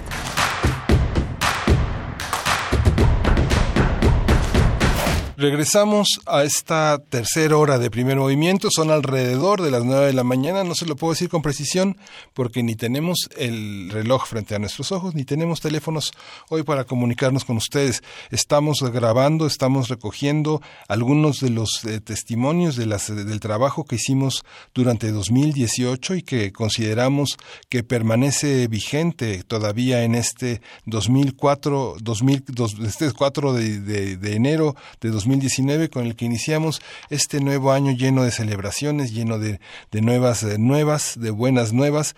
Hay muchos centenarios, está el centenario justamente de Vicente Gaos, este gran poeta español. Eh, también tendremos como el cuarto eh, centenario de Cirano de Bergerac. Hay muchísimas, muchísimas celebraciones muy interesantes. El los 200 años, el bicentenario de Walt Whitman. Hay muchas eh, que, van a estar en las celebraciones de las actividades culturales universitarias, académicas. Se cumplen 100 años de Primo Levi, de Iris Murdoch.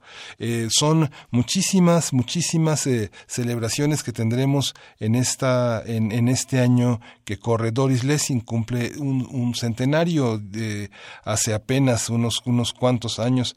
Nos abandonó esta gran escritora inglesa. Y bueno, vamos a tener hoy justamente una mesa del día dedicada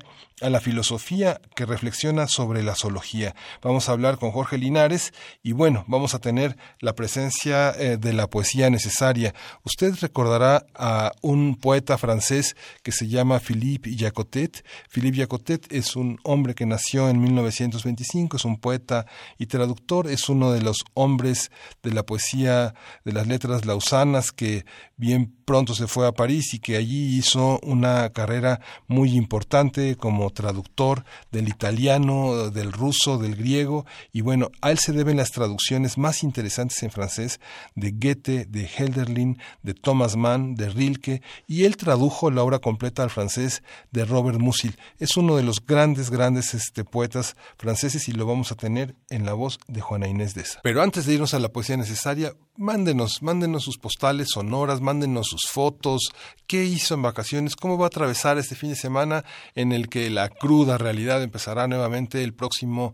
lunes después del de los Reyes. Cuéntenos qué, nos, qué les van a traer los Reyes, cómo van a empezar. Van a empezar el lunes jugando con sus hijos, con sus amigos, con sus sobrinos. Vale mucho la pena que nos cuente. Pues ya nos vamos a la, a la poesía necesaria. Primer movimiento. Hacemos comunidad. Es hora de Poesía Necesaria. De los cuatro poemas suizos de Philippe Chacotet, La voz. ¿Quién canta allí cuando todos callan? ¿Quién canta con pura y apagada voz ese canto tan hermoso? ¿Será en las afueras de la ciudad, en Robinson, en un jardín cubierto de nieve? ¿O aquí cerca alguien que no esperaba que pudiéramos escucharlo? No nos impacientemos, ya que el día no viene precedido, ni mucho menos, por el pájaro invisible. Pero permanezcamos en silencio. Una voz sube, y como el viento de marzo le otorga fuerza a la envejecida madera, nos llega sin lágrimas, más bien sonriendo ante la muerte. ¿Quién cantaba allí cuando se apagó nuestra lámpara? Nadie lo sabe. Solo al corazón que no busca ni la posesión ni la victoria le será dado oírlo.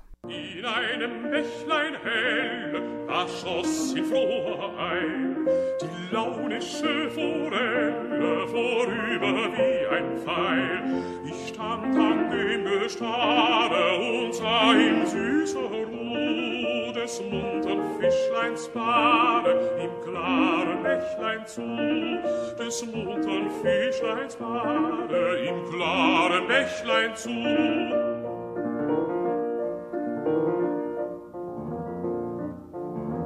Ein Fischer mit der Rute wohl an dem Ufer stand und saß mit kaltem Blute, wie sich das Fischlein wand.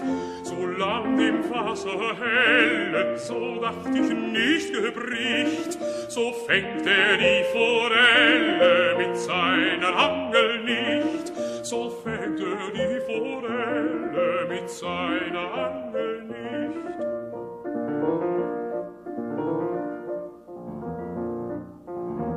Doch endlich ward dem Diebe die Zeit zu lang. Er macht das Bächlein tückisch trübe, und ehe ich es gedacht, so zuckte seine Ruten, das Fischlein, das Fischlein zappelt dran, und ich mit regem Blute sah die Betrogene an, und ich mit regem Blute sah die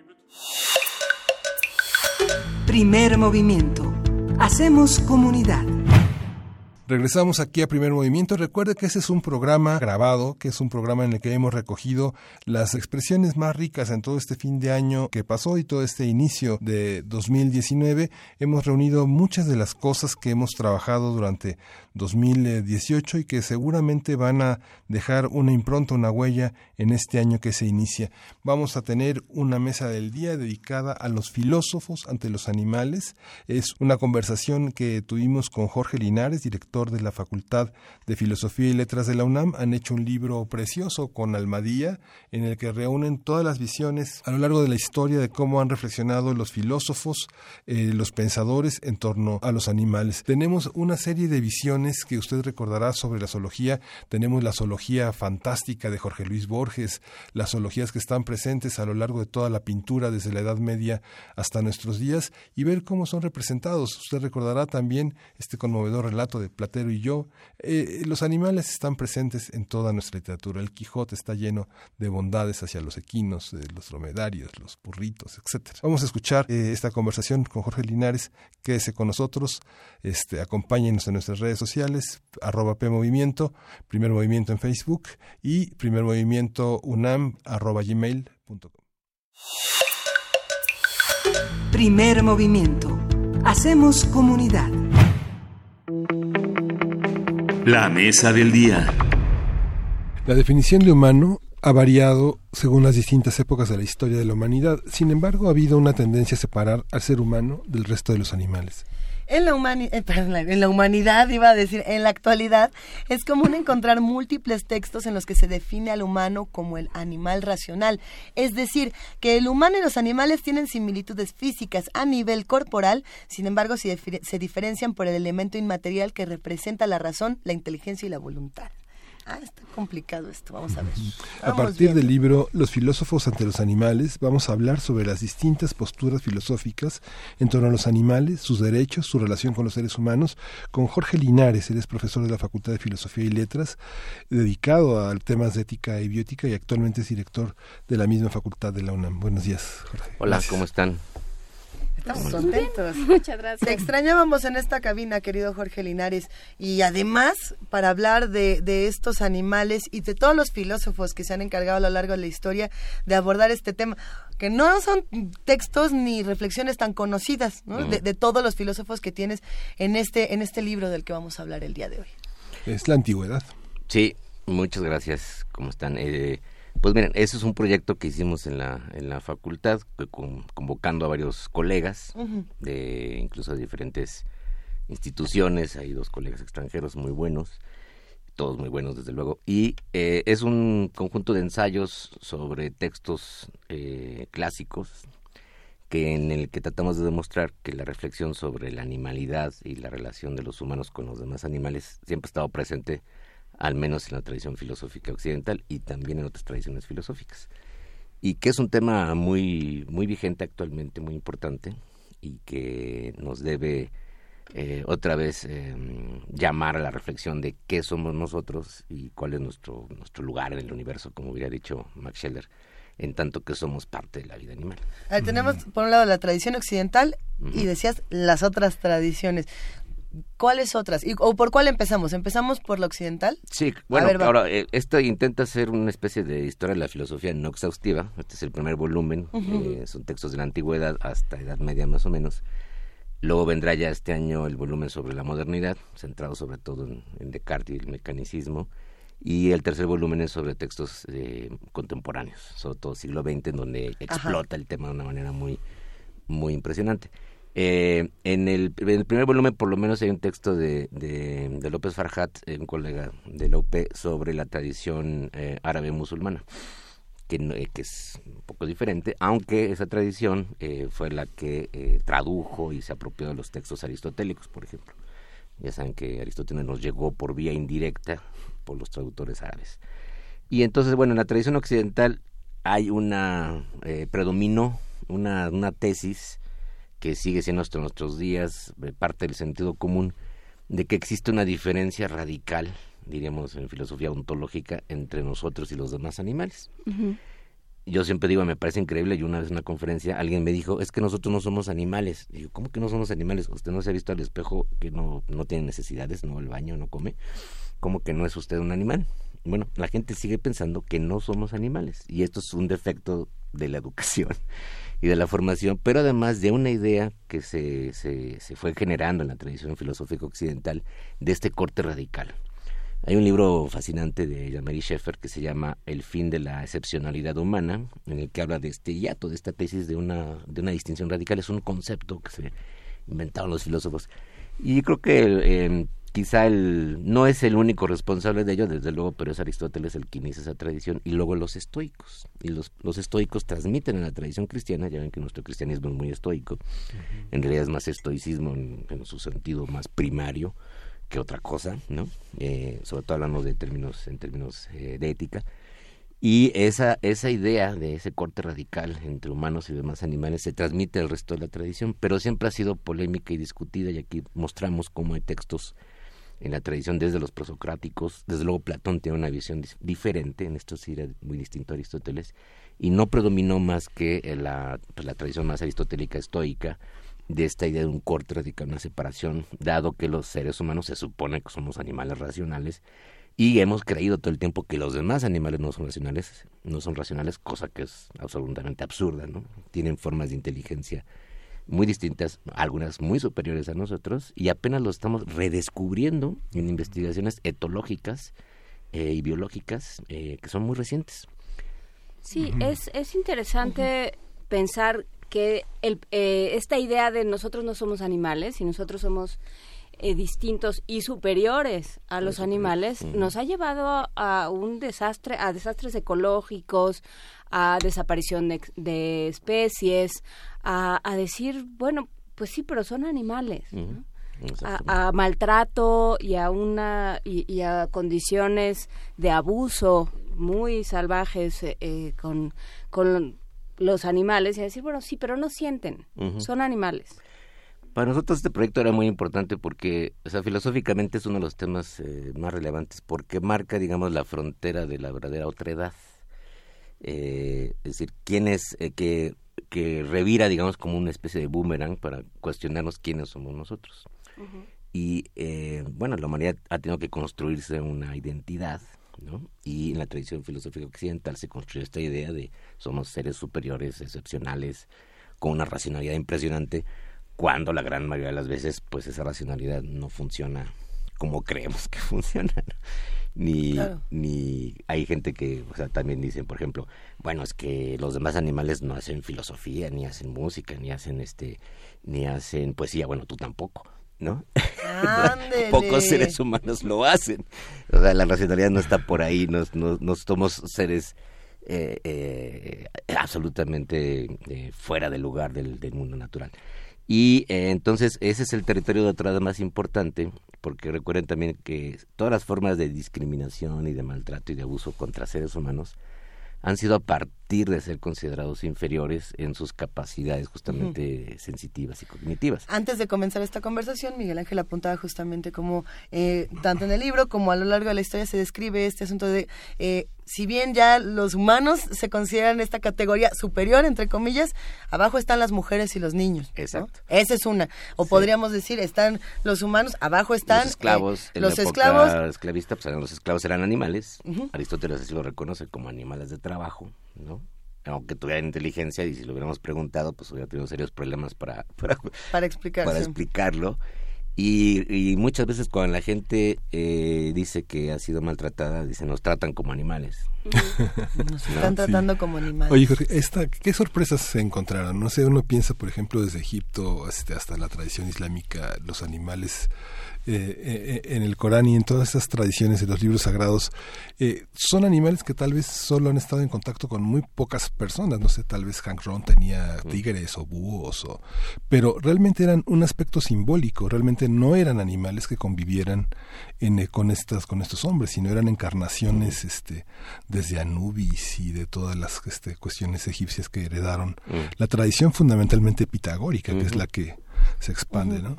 No hay como hablar de Hank Ron para entrar a los temas filosóficos. es que, es que yo creo que todos, los, todos los grandes animales simbólicos los tenía en su jardín, ¿no? El jardín, el jardín de...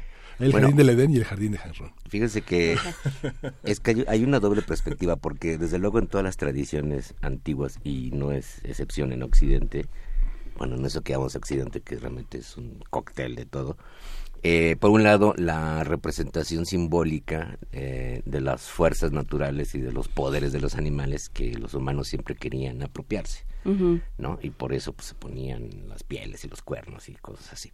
Y además se las atribuyen propiedades sobrenaturales a muchos animales, se, desde luego se admiran las propiedades de, eh, de fuerza, de, de, pues, de inteligencia, de de destreza para cazar, etcétera, ¿no? O sea, los animales sagrados ha habido en todas las culturas y, por ejemplo, en, el mundo prehispánico, eh, los jaguares y las aves. Hay un libro de Mercedes de la Garza maravilloso sobre el significado de las aves sagradas entre los mayas, ¿no? Cada ave tiene un significado simbólico religioso. Sí, justo aquí nos están preguntando en redes sociales, ahora te digo quién, el tema de a ver qué pasa con Mesoamérica, qué pasa con los budistas y con quién más nos están, bueno, o sea, con estas otras, digamos, percepciones. bueno, para el caso del libro en concreto no pudimos abarcar tanto. Yo creo que podemos expandirnos, o sea, esto era un primer acercamiento, son ensayos eh, sintéticos, más o menos breves, sobre autores clásicos en la tradición filosófica occidental, porque en otras lenguas ha habido antologías de textos literarios, mitológicos, etcétera. Entonces se conoce muy bien toda esta vertiente mitológica de, de la exaltación de los poderes naturales y sobrenaturales de los animales que siempre representaron, eh, digamos, anhelos para los humanos. Pero por otro lado, eh, es cierto que en la antigüedad sí había más relación con los animales, al menos los domésticos y un Aristóteles pues era realmente un verdadero biólogo empírico que empezó a ver especies, le llevaba un montón de, de, animales y de y de osamentas y de coleccionaba, era un coleccionista, era un, inicia la taxonomía prácticamente.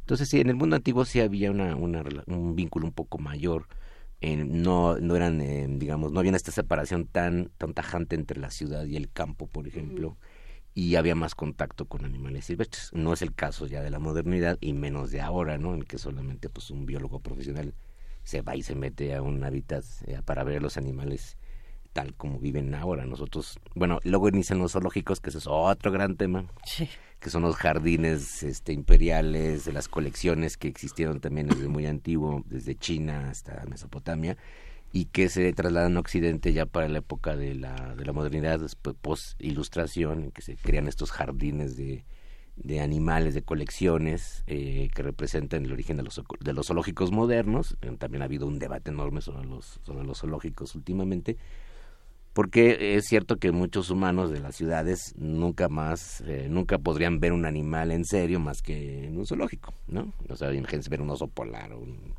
un tigre, ¿no? Tendrías que ir a su hábitat pero por otro lado pues es una forma totalmente eh, pues artificial este fuera de lugar de, de, de, no ver realmente cómo viven los animales y cómo son. Eso aleja también nuestra relación no solo cognitiva afectiva sino desde luego también eh, ética con los demás animales. Entonces, en este libro, lo que vemos, eh, ya que me preguntaba Miguel Ángel, qué sorpresas, por ejemplo, hay un autor que a mí me gusta mucho, Plutarco, mm. Este autor romano, no es propiamente, si quieren, uno de los más importantes filósofos de la época, pero tiene una capacidad de cuestionamiento crítico bien interesante. Era un crítico de los circos, por ejemplo, si, eh, si trasladamos ese debate actualmente sobre, la, sobre las corridas de toros, Plutarco seguramente habría estado en contra y ya cuestiona la idea de, la utilización de los animales como, como cosas, como instrumentos, y menos, mucho menos para el deleite humano, para, para entretenimiento, como ya se había manejado en esa época, porque los circos romanos, bueno, no, nadie sabe exactamente cómo habrá sido ese espectáculo en realidad, aunque hay mucha evidencia, pero imagínense que algo así como entre Las Vegas, las Olimpiadas, este, el circo iba a decir, y una asamblea de representantes de cualquier congreso del mundo, ¿no? Eh, y, eran centros de espectáculos.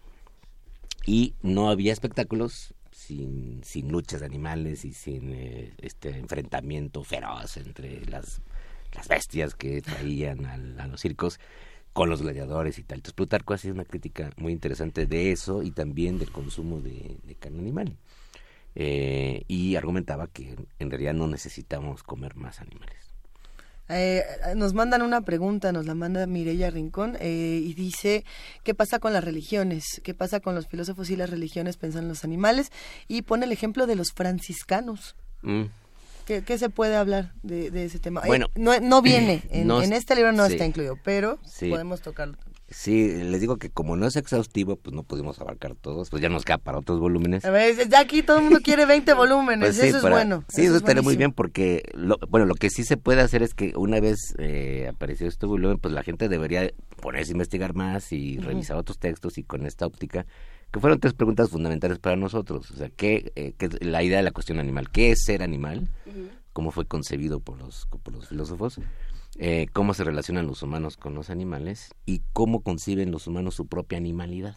Es una referencia en espejo, por eso les decía que es el, el verdadero otro, el verdadero otro de los humanos son los otros animales, ¿no? Son los más cercanos y al mismo tiempo los más lejanos, porque nosotros hemos marcado esa, esa barrera ideológica. A ver, entonces, en el texto hay, hay un, capítulo sobre los pitagóricos, que realmente era una especie de, de secta religiosa, que tenía influencias este, de, Mesopotamia, de Egipto, y no se sabe realmente de dónde tantos venían esas ideas, eh, algunas muy extrañas, de los pitagóricos ciertamente, entre otras que no comían animales porque creían en la mente psicosis, en la transmigración de las almas entre vidas animales y por eso decías, pues, mejor te estás comiendo a tu, a tu tatarabuelo y pues no está padre y, y después este alguien te va a comer a ti. Eh, eh, eso es lo más religioso que hay en este texto. La tradición cristiana, siempre la tradición franciscana fue importante, pero hasta donde yo fue, hasta donde yo sé, no fue tan importante como, como para el debate animal. Para el debate animal, exactamente. Eh, San Francisco de Asís, pues sí, era, era un hombre dedicado al, a, amar a los animales, a cuidarlos, a rescatarlos, etcétera. Bueno, sí, pero platicar con ellos no quiere decir que no se los comiera, ¿no? Que esa es la... Creo que sí se los comía y... Bueno, pero es que además eh, el debate último no está en si comérselos o no, ¿eh? O sea, y se ven estos textos. En el trato. ¿En dónde está el debate último? El debate último está en que en que reconozcamos, en que nos reconozcamos como animales, como parte de un conjunto evolutivo. Empédocles era un evolucionista van la letra, ¿no? Este, y tenían, había ideas evolutivas mucho antes, desde luego de Darwin, que tampoco fueron dominantes en la tradición occidental, hasta después de Darwin, en realidad. Más bien Lamarck, que es el de más justicia Lamarck. Y, eh, por ejemplo, los presocráticos, varios tenían ideas evolucionistas y decían, pero pues todos somos animales, debemos venir de un solo origen. En la Tierra esto ha ido cambiando y es claro que si comparamos este, las estructuras y los organismos y, cosas como los ojos, este, eh, las patas, etcétera, pues claro que todos tenemos similitudes, ¿no? Y por tanto hay un reconocimiento inmediato, empírico, que por cierto cualquier niño lo entiende, ¿no? De que los demás animales son iguales a, nosotros, en muchos sentidos, ni que sienten, ni que perciben, ni que tienen vida mental, cosa que mucha gente ahora se niega por una influencia de la tradición mecanicista cartesiana, que ha sido muy pesada, muy fuerte en la historia de la filosofía occidental y del pensamiento occidental, en la idea de que los demás animales, al carecer de racionalidad como la nuestra, entonces no sienten, son como especies de, de, muñecos eh, inanimados y eso es totalmente falso. que despojó de carta la, a los animales del alma, fue la, más definitiva en Occidente. Esta parte, Jorge, que es eh, muy interesante, bueno, en todas las religiones monoteístas, digamos, la relación con los animales se establece de una manera a través de la bondad porque son creación divina, más que por ellos mismos, ¿no? Digamos, la relación que tiene Asís con, con los animales, ¿no? También en el Islam este, es esa parte en la que el hombre se considera un ser privilegiado, no, no superior, sino privilegiado, ¿no? Y ha sido por medio de la compasión, justamente la, de la empatía. Eh, fíjense que eh, la van a ver un texto sobre texto sobre Kant. Eh, Kant no eh, también establece un corte muy tajante, dice no tenemos obligaciones morales con los demás animales, pero tampoco con ningún otro ser mm. que no sean seres racionales actualmente presentes, ¿no? Eh, también eh, abogaría porque no tenemos responsabilidades morales con los seres humanos del futuro, por ejemplo, ¿no? Pero decía, pero no debemos permitir ni tolerar el maltrato a los animales porque eso eh, afecta, inhibe y, daña las capacidades empáticas de los seres humanos. Y, y sí, hay una conexión, la gente que, que, que, se ha vuelto o que se acostumbra a ser cruel o a maltratar, a dañar a, causar daño a los demás animales, lo va a hacer tarde o temprano con otros seres humanos. Porque lo que le gusta es ejercer entonces un poder, ¿no? De, y le causa un placer el eh, eh, provocarle dolor a otro ser vivo. ¿En qué momento? Pienso en el siglo XIX, en Jekyll y Hyde, por ejemplo, en esta idea de de pronto la animalidad gana. Mm, la mm. animalidad se apodera del hombre, del, de, la, de la mente del alma y de la mente del hombre, que es lo que lo distingue de los otros animales, todo esto desde, esa, desde ese marco del siglo XIX, y eh, es capaz de cometer crímenes y de desconocer a sus semejantes. Eh, ¿En qué medida esto permeaba? ¿En qué medida esto era algo que se entendía? Pensando también en la trata de esclavos, pensando en la frenología, pensando en esta idea de ahí, no solo entre... Eh, hay distinción entre los seres humanos y los animales, sino que en medio quedan ahí eh, ciertos ciertas eh, colores de piel, ciertos lugares de procedencia de ciertos humanos, etcétera. Bueno, ese es el, tema de lo salvaje y lo civilizado. También ha estado cruzando todo el pensamiento de Occidente, ¿no? Entonces se considera que los humanos civilizados estamos bien domesticados y que nuestros instintos eh, animales están controlados, cosa totalmente falsa.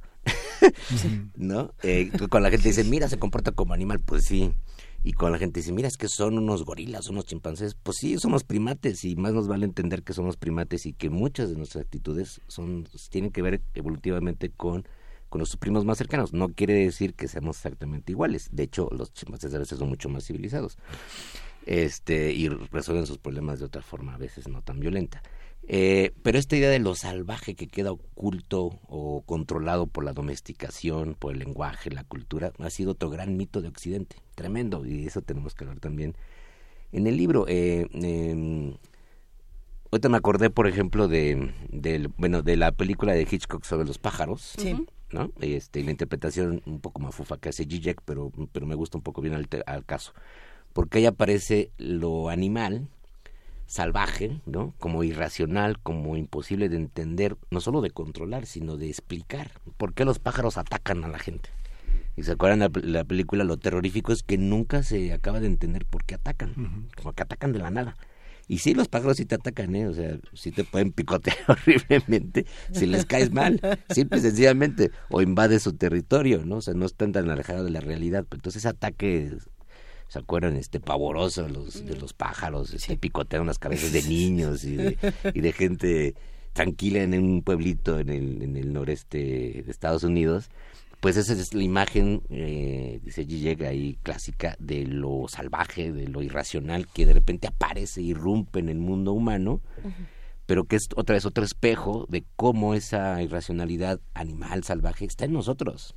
Siempre está en nosotros, nunca se ha ido y no hay manera de, controlarla, domesticarla ni eliminarla. Mejor deberíamos aprovecharla, porque eso es lo que nos permite amar, este, compadecernos unos de otros, eh, empatizar, eh, interesarnos por los otros eh, y también imaginarnos cosas posibles, que es parte de nuestra, de nuestra capacidad animal.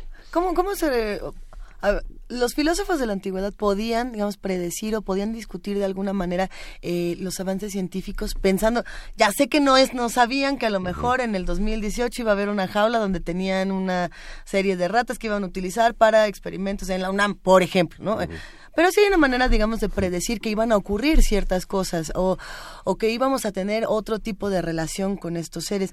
Me quedo pensando en algunos avances científicos que nos dicen, bueno, es que vea usted que los alacranes y los camarones no tienen las mismas terminales y entonces pues no sufren. Cómase usted un cóctel de camarones y si ve un alacrán que le da miedo, dele un zapatazo, ¿no? Y, y no va a sentir. Y esa es una de las grandes discusiones. Estos sí y estos no, porque estos tienen carita, porque estos parecen humanos en, este, en este asunto de la... Estos te miran antes de que te los comas. Pues, y este no, entonces a este no, con este no tengo empatía porque no siente, porque no es bonito, porque me pica con su cola de alacrán.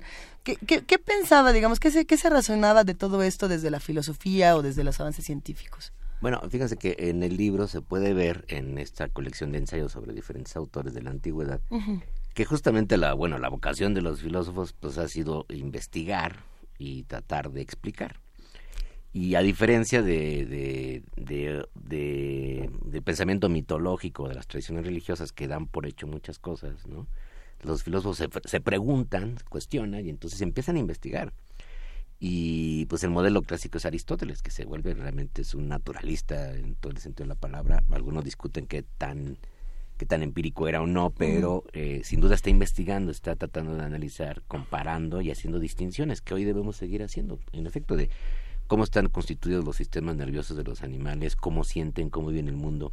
Hay otro famoso texto de Thomas Nagel que se llama Cómo ser un murciélago o algo así en, español, no creo cómo se traduciría, pero bueno, el punto es que dice, no podríamos imaginarnos a lo mejor cómo es ser un murciélago, ¿no? Y cómo es vivir como murciélago. Y finalmente se contradice un poco porque acepta que sí podemos imaginarnos cómo es vivir otras, otras formas de vida y otra, de otras sensibilidades como a veces nos parece tan imposible ponernos en el lugar de otros seres humanos, de otra cultura, de otra tradición, este tampoco es, es inabarcable ni, inconmensurable y también nos podemos imaginar qué se sentiría ser un alacrán o qué se sentiría ser un delfín o qué se sentiría ser un ave, ¿no? Eh, eh, eh, es cosa de, de, representarse muy bien cómo, cómo esos animales están estructurados, cómo sienten, cómo ven el mundo, y probablemente eso nos acerque un poco más a ellos y probablemente eso nos haga reconocer nuestra animalidad que es muy muy importante para entendernos a nosotros mismos. Hay otra parte interesante que es la el vínculo entre los filósofos y la ciencia. Mm.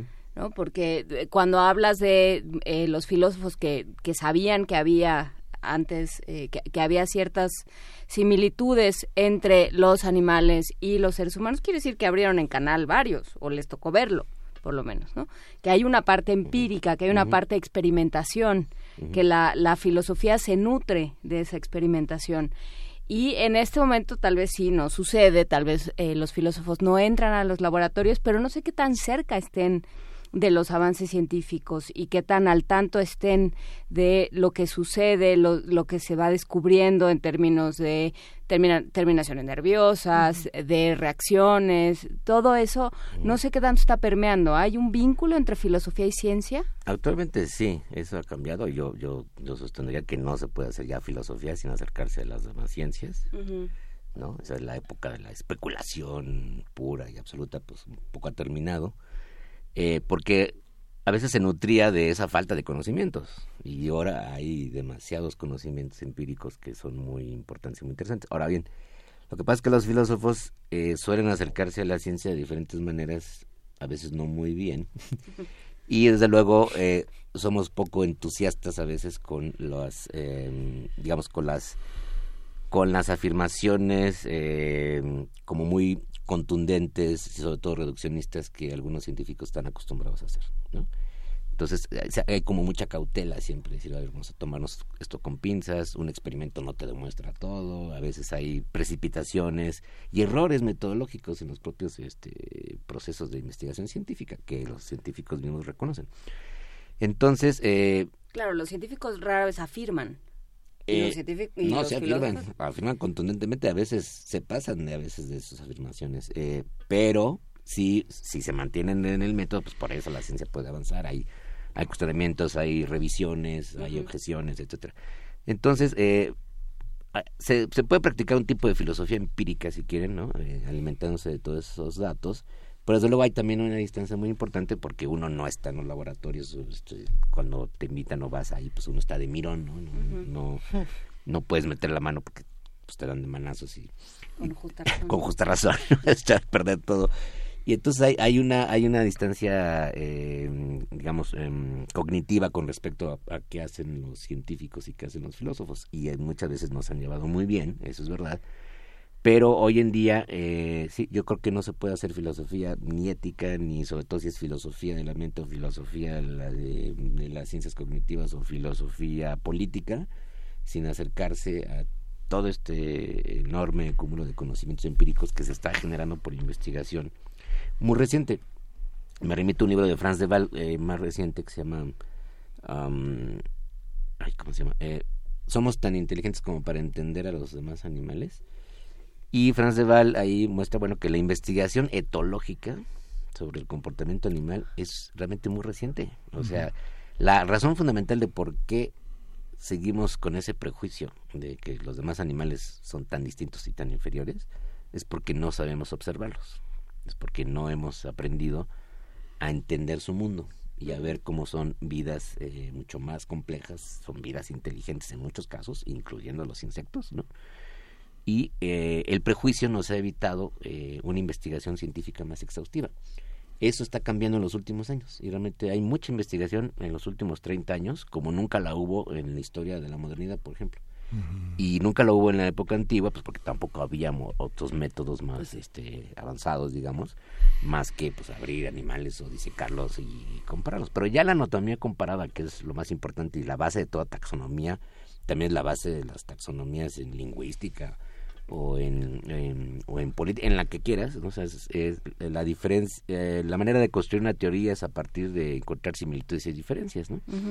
Y eso es, pues es lo que se debiera hacer, cual, de hecho, cualquier tradición para distinguir qué animales eran comestibles y qué animales no, qué animales este sabían bien y qué animales no. Tenías que distinguir características, ¿no? Si escamas y plumas y etcétera. Y, y esa anatomía comparada, pues es una base de conocimientos empíricos que ahora está en una expansión enorme porque ya no se comparan cosas simplemente visibles y no se comparan estructuras, eh, Genoma. genomas, este, formas de, eh, por ejemplo, de, de interacción con el medio y de sistemas eh, inmunológicos. Esto es impresionante. Hay una investigación sobre los sistemas inmunológicos de los tiburones. Resulta que los tiburones no, no generan, no tienen metástasis cuando tienen cáncer, este, encapsulan los tumores y eso se debe a un sistema inmunológico impresionante que ya quisiéramos nosotros. Oye, mandaron una pregunta, pero han pedido que por favor no demos su nombre. Yo creo que les da miedo la controversia animal, etcétera. Está interesantísimo, la mandaron por WhatsApp y decía algo así como eh, si fue necesario el maltrato y la discriminación animal para el desarrollo de la humanidad en, en a lo largo de nuestra historia. Yo no sé, yo nada más te paso la pregunta, Jorge Linares. Mira, es una pregunta contrafáctica porque, o sea, no hay manera de demostrar No lo sabemos. contrario. ¿no? Ajá. Pero, pero... O sea, ya ahora ya sabemos que podemos actuar de una manera diferente. Eso es. Pero, eh, digamos, a lo largo de la humanidad fue importante para, para, digamos, la especie. Sí, pero si lo ve uno, en, digamos, en, un, en una visión de gran angular, Ujú. La humanidad no ha podido domesticar más que unas cuantas especies, unas veintitantas, por suerte. Por suerte. Eh, así como el cultivo de, de granos, realmente hemos, nos hemos dedicado a muy pocas especies, o sea, podríamos habernos alimentado de cientos de especies, animales y vegetales, nos hemos concentrado en unas cuantas. Entonces el dominio sobre esos animales eh, se volvió masivo y, e industrializado pues muy recientemente, hasta el siglo, finales del siglo XIX, cuando empieza la producción de la industria cárnica. Pero antes eran producciones muy locales, este, mucho más cuidadas, la producción en granjas, que no representó en la mayoría de los casos grandes daños ecológicos ni, ni formas de maltrato terribles. O sea, esto sí cambió a partir de la modernidad industrial. Eh, lo, bueno, lo que sí sabemos es que eh, animales domesticados siempre fueron utilizados para el trabajo, a veces en una especie de, de simbiosis, vamos a llamarlo así, aunque me van a regañar los biólogos. No, Este, están escuchando y acaban de escribir que no te preocupes, que todo bien. Que de vacaciones, era la que nos regañaba con la simbiosis. Eh, con los perros, por ejemplo, ¿no? Se establece una relación de trabajo en muchos casos y, y esa es la base de una coevolución, ahora se habla de coevolución. En el caso de los perros, que es, que es los animales eh, eh, que se domesticaron primero en la historia de la humanidad y que han estado con Sí. nosotros en muchas culturas y que han Se sido habla muy... de binomios. Un binomio, han sido muy útiles, ¿no? De ahí hasta Frida, ¿no? Este, ¿Más Frida útiles la que, las ratas? En- pues en otros sentidos, las ratas no son útiles, pero no, no hemos podido domesticar como No. tal ratas. Hasta el momento ahora se piensa que se pueden meterles unos chips y controlar su cerebro y volverlas un poco zombies para que entonces actúen a voluntad nuestra, como aparentemente sí lo pueden hacer los perros Hijo. o los caballos. El otro tema son los caballos. Los caballos y los perros son... Está esa enorme novela que tú sabes de quién es, de Caballo de Guerra, de la que salió la película de Spielberg. ¿Lo conoces la historia? ¿Cuál? Ah, sí, sí, sí. Bueno, Bueno, es un libro. Ahorita lo- ajá. Yo no lo he leído, pero es un libro que, que, que es maravilloso porque narra la historia de, de los caballos en las guerras humanas. Sí. Han muerto millones de caballos en las guerras humanas. Eso ha sido un enorme sacrificio. Los caballos no tenían por qué morir en esas guerras, no tenían eh, no eran partidarios de un bando o de otro, digamos. Bucéfalo. Y- ajá, y, y, y, y también se, se produjo un binomio muy, muy importante en la historia de la humanidad entre los caballos y los seres humanos, en donde hubo caballos, en América no había, y llegaron después.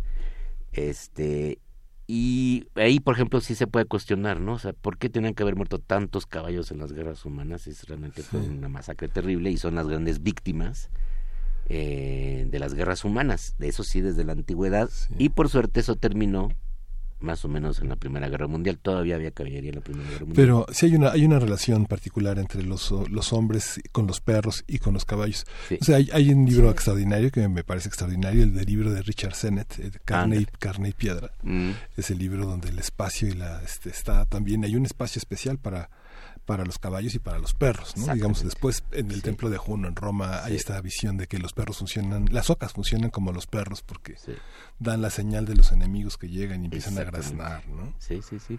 Y bueno, ha habido el uso de, de, de aves mensajeras, o sea, todos estos eh, eh, cooperaciones o usos para el trabajo, desde luego son, fueron benéficos para la humanidad y en algunos casos eran verdaderas simbiosis o binomios o relaciones de cooperación que los animales domesticados salían también beneficiados, no necesariamente se les maltrataba. Y tampoco podemos decir que la humanidad pudo haber sobrevivido sin haber comido animales, es cierto, ¿no? Este, pero llega un momento en el que podemos cuestionar si el consumo masivo, si la industrialización, si el maltrato, si, si el, el ya, por ejemplo, no necesitamos utilizar animales para el trabajo. Y justo lo dice Aristóteles, si, si tuviéramos máquinas... Bueno, ya no necesitamos humanos ni siquiera para el trabajo. Aristóteles lo dice así, si, si tuviéramos máquinas, pues ¿para qué necesitamos? No, no necesitaríamos esclavos. Pero como nunca va a haber máquinas que puedan hacer trabajo, pues necesitamos esclavos. Sorpresa, Sí, Y Aristóteles. animales. y- El libro Toma del que- eso, Aristóteles. El, que hab- el libro del que hablaba se llama Caballo de Batalla, Ajá. de Michael Morpurgo. Es Morpurgo. Morpurgo. Hay que leerlo porque es la historia de los caballos en las guerras humanas. Entonces es la historia de un sacrificio que no se ha contado, que la película de Spielberg, que es un poco, ya sabes, es muy al Pues Spielberg, es de Spielberg. melodramática y así. A mí me gusta, pero quizás soy un poco cursi, pero pero no no muestra bien toda esa historia de, de bueno de lo que representan los caballos en la guerra más que el sacrificio de un animal extraordinario que tiene una fuerza una entereza que los humanos siempre han admirado deseado anhelado envidiado ¿no? Oye, Jorge, y en este y en este libro justamente que esperemos se vuelvan muchos libros, muchos, muchos, muchos en esta cooperación entre la UNAM y Almadía, ¿se cuestiona el pensamiento de estos filósofos o solo se da una muestra para que cada quien saque su propio su propio criterio y su propia reflexión? ¿Qué, qué, qué es lo que al final queda? Cuando acabamos de leer este libro y conocemos a todos estos filósofos de la antigüedad que poco a poco nos van planteando cómo se vivía el mundo y cómo era esta relación, ¿qué nos queda? Bueno, eh, los autores eh, les pedimos que ellos decidieran, ¿no? Eh, no solamente es una, no solamente es una exposición sintética, es breve, es un libro breve.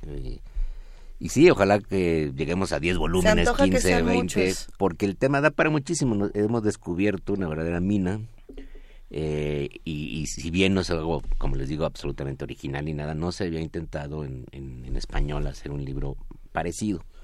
Entonces, eh, los autores a veces sí cuestionan, eh, tienen una tarea sobre todo expositiva porque se trata de una, de una introducción, digamos, para que la gente se meta en el tema y se ponga a investigar, no solamente de nuestros estudiantes de filosofía o de antropología o de, o de biología o de literatura, ¿no? que la literatura pues, está llena de, historias de sobre los animales, sino para que cuestionen justamente cómo ha sido la, la, la idea, la representación conceptual que los humanos tenemos de la animalidad. Ese es como el tema central del libro, ¿no?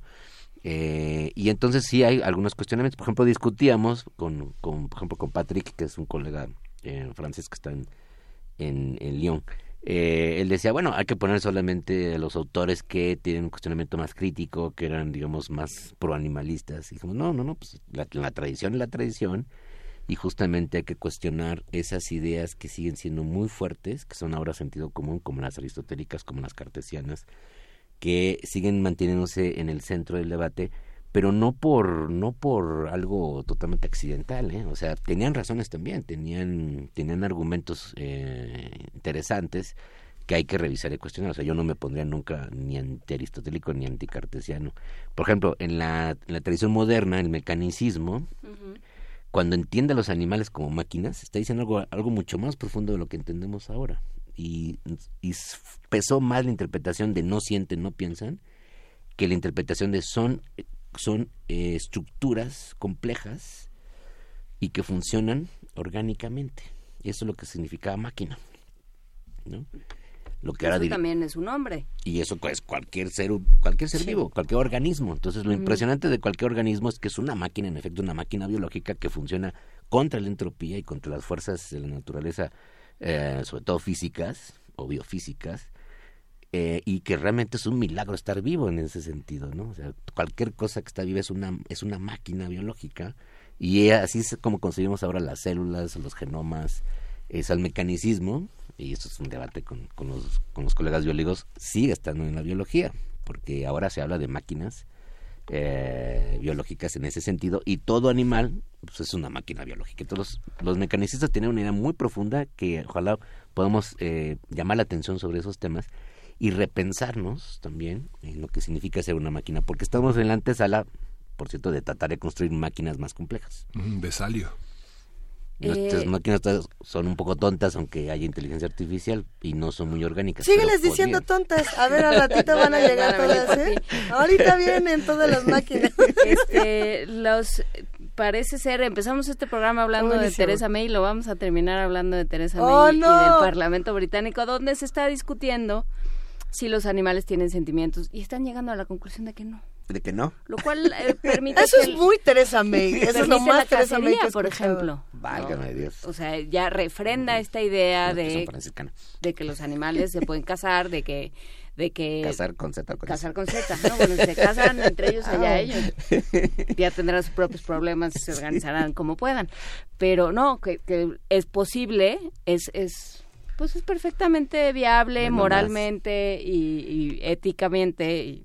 Cuando, o sea, esto contradice la famosa declaración de, lo, de Cambridge sobre la conciencia animal. O sea, hay un consenso científico, hay consensos científicos, a pesar de lo que mucha gente crea, sobre el estado de, una cuestión y, en la investigación actualmente, pues toda la gente que trabaja en, neurociencias o en psicología evolutiva, lo que sea, comprende perfectamente que hay conciencia animal y que existen muchas formas de conciencia animal. y pues que Wilde es el gran representante de esa de ese espíritu, ¿no? Que todavía este Pero eso ya se lo imaginaba Leibniz, filósofo alemán del 18, eh, finales del 17, sí, y 18, ya, ya lo pensaba, ya sé que estamos muy apasionados con esta plática, pero llamaron las máquinas, que es momento de que nos vayamos por eh, diferentes razones. Hay muchísimos comentarios, te los vamos a compartir en un rato más, querido Jorge Linares. Eh, nada más para cerrar, ¿Dónde se consigue el libro? ¿A qué hora se consigue el libro? ¿Hay presentación? Si no hay presentación, ¿dónde lo seguimos platicando contigo? ¿Dónde te encontramos? Porque el auditorio está hambriento. Ya ha habido varias presentaciones. Eh, por fortuna ha tenido mucho éxito. Está en las librerías comerciales, también en, las de la UNAM. Es una coedición de la Facultad de Filosofía y Letras con Almadía. Inicia una colección, aprovecho para hacer el anuncio, una colección que esperemos tenga muchos títulos con Almadía, con lo cual pensamos proyectar el trabajo de no solamente de los colegas de la facultad, sino de proyectos como este que están llamando a colaborar a otros académicos en pues, ediciones novedosas. No quiero hablar de otros títulos, pero va a haber de todas las áreas, de todos los temas. Apareció junto con este un, un volumen de, de, poesía de, poesía de Boccaccio, eh, de Fernando Ibarra, que hizo la traducción y notas. Es un libro también muy bonito muy interesante y, y, también se está vendiendo muy bien. Entonces, pues ojalá busquen la colección Almadía Filosofía y Letras UNAM. Y lo pueden encontrar ya en las librerías comerciales y pues estén al tanto de los anuncios de, en, la página web de la facultad, aunque está un poco ahí en remodelación, para ver si hay otras presentaciones próximamente. Y, y ya me pueden encontrar en la facultad, pues ahí vivo. Te vamos a ir a buscar. dirección conocida. Muchísimas gracias, Jorge Linares. un verdadero gusto esta charla. Gracias a los que hacen comunidad con nosotros y que nos han aportado muchísimas ideas para seguir el debate. Vamos a ir, vamos a, ir a música, vamos a escuchar de Modest Mouse la canción King Rat, que es eh, colocarse en el lugar de las ballenas que son cazadas. Es una, una, composición dedicada a este territorio. Eso es lo más Frida Saldívar. Sí. Se ríe.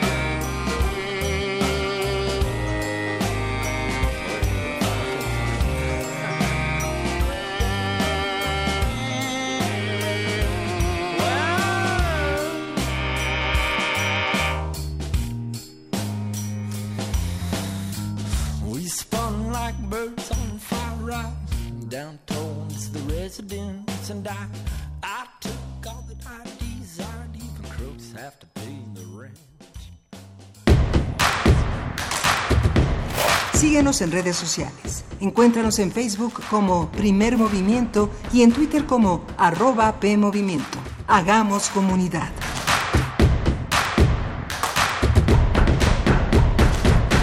Gracias por esta participación a Jorge Linares. ¿Qué, le dice esta visión sobre los animales? ¿Cuáles son sus animales eh, simbólicos, sus animales, la ejida zoológica que conduce su vida? Eh, ¿Usted continúa viendo en la luna un conejo? ¿El conejo es lo suyo? ¿Es el burro? ¿Es el camello? ¿Es el mono? El año chino con sus simbologías eh, zoológicas ayuda mucho a entender cómo estos animales animales han sido dotados de una emocionalidad y de una representación que parece nos representa. Eh, tenemos eh, un programa muy rico, eh, si usted puede consultarlo en el podcast, va a encontrarse con un programa que fue desde la ópera, cómo estudiar la ópera y podrá revisar la educación operística que nos ha ofrecido Carmen Ferrá, soprano desde Verdi, eh, Monteverdi, eh, Donizetti, Mozart, toda una serie de óperas que ilustran nuestra historia sentimental frente a esto. El maíz en guerra de Alberto Cortés, vale la pena que lo consultes, un largometraje de una hora 28 minutos que comenzó a proyectarse el año pasado y que bueno, ha recorrido faros, eh, espacios universitarios es una cinta para todo público. Descubre una familia huixarica, huichol en el norte de Jalisco, otra mix en Oaxaca y dos más en la selva de Chiapas óigalos, óigalos escuchar desde sus milpas la visión que tienen del maíz. Y bueno, Solalinde eh, ofreciendo una visión de resistencia frente a la migración que hoy este testimonio fundamentalmente nos ayuda a entender qué pasa con la caravana de los migrantes hondureños, salvadoreños, centroamericanos que vienen en pos de una ilusión, de un mejor destino y de romper fronteras como lo han demostrado en estos días conmovedores de diciembre. Eh, nos despedimos de, de este día, de esta primera semana de enero de 2019. Celebren con los reyes, eh, compártanos su celebración, su conmemoración, eh, haga la Ciudad de México suya, participe en todo lo que pueda y comparta en nuestras redes sociales, Primer Movimiento en Facebook, arroba eh, P Movimiento en Twitter y bueno, están nuestro, nuestros, de nuestras, nuestras frecuencias a su disposición. Estamos en Primer Movimiento UNAM, eh, arroba gmail.com Mándenos sus postales, mándenos sus saludos. Le recordamos que uno de los eventos más interesantes del inicio de este año 2019 va a ser la Feria Internacional del Libro en el Palacio de Minería. Va a ser durante el mes de febrero. Vale la pena que nos veamos allí. Vamos a estar transmitiendo en esta 40 edición. Es eh, muy importante. Es una de las ferias mexicanas de mayor tradición. Imagínense 40 años haciendo que el libro llegue a manos de los lectores, el libro académico, el libro universitario, que forma parte pues de una enorme tradición. ¿Sabe usted cuántas universidades hay en el interior del país? Eh, si usted se imagina que hay una, dos, cuatro por estado, se imaginará que una de las importantes en el norte del país, pues es la Universidad Autónoma del Estado de Nuevo León, que es a la que está dedicada la feria. Y bueno, esto fue el primer movimiento, El Mundo desde la Universidad. Radio UNAM presentó Primer Movimiento el mundo desde la universidad.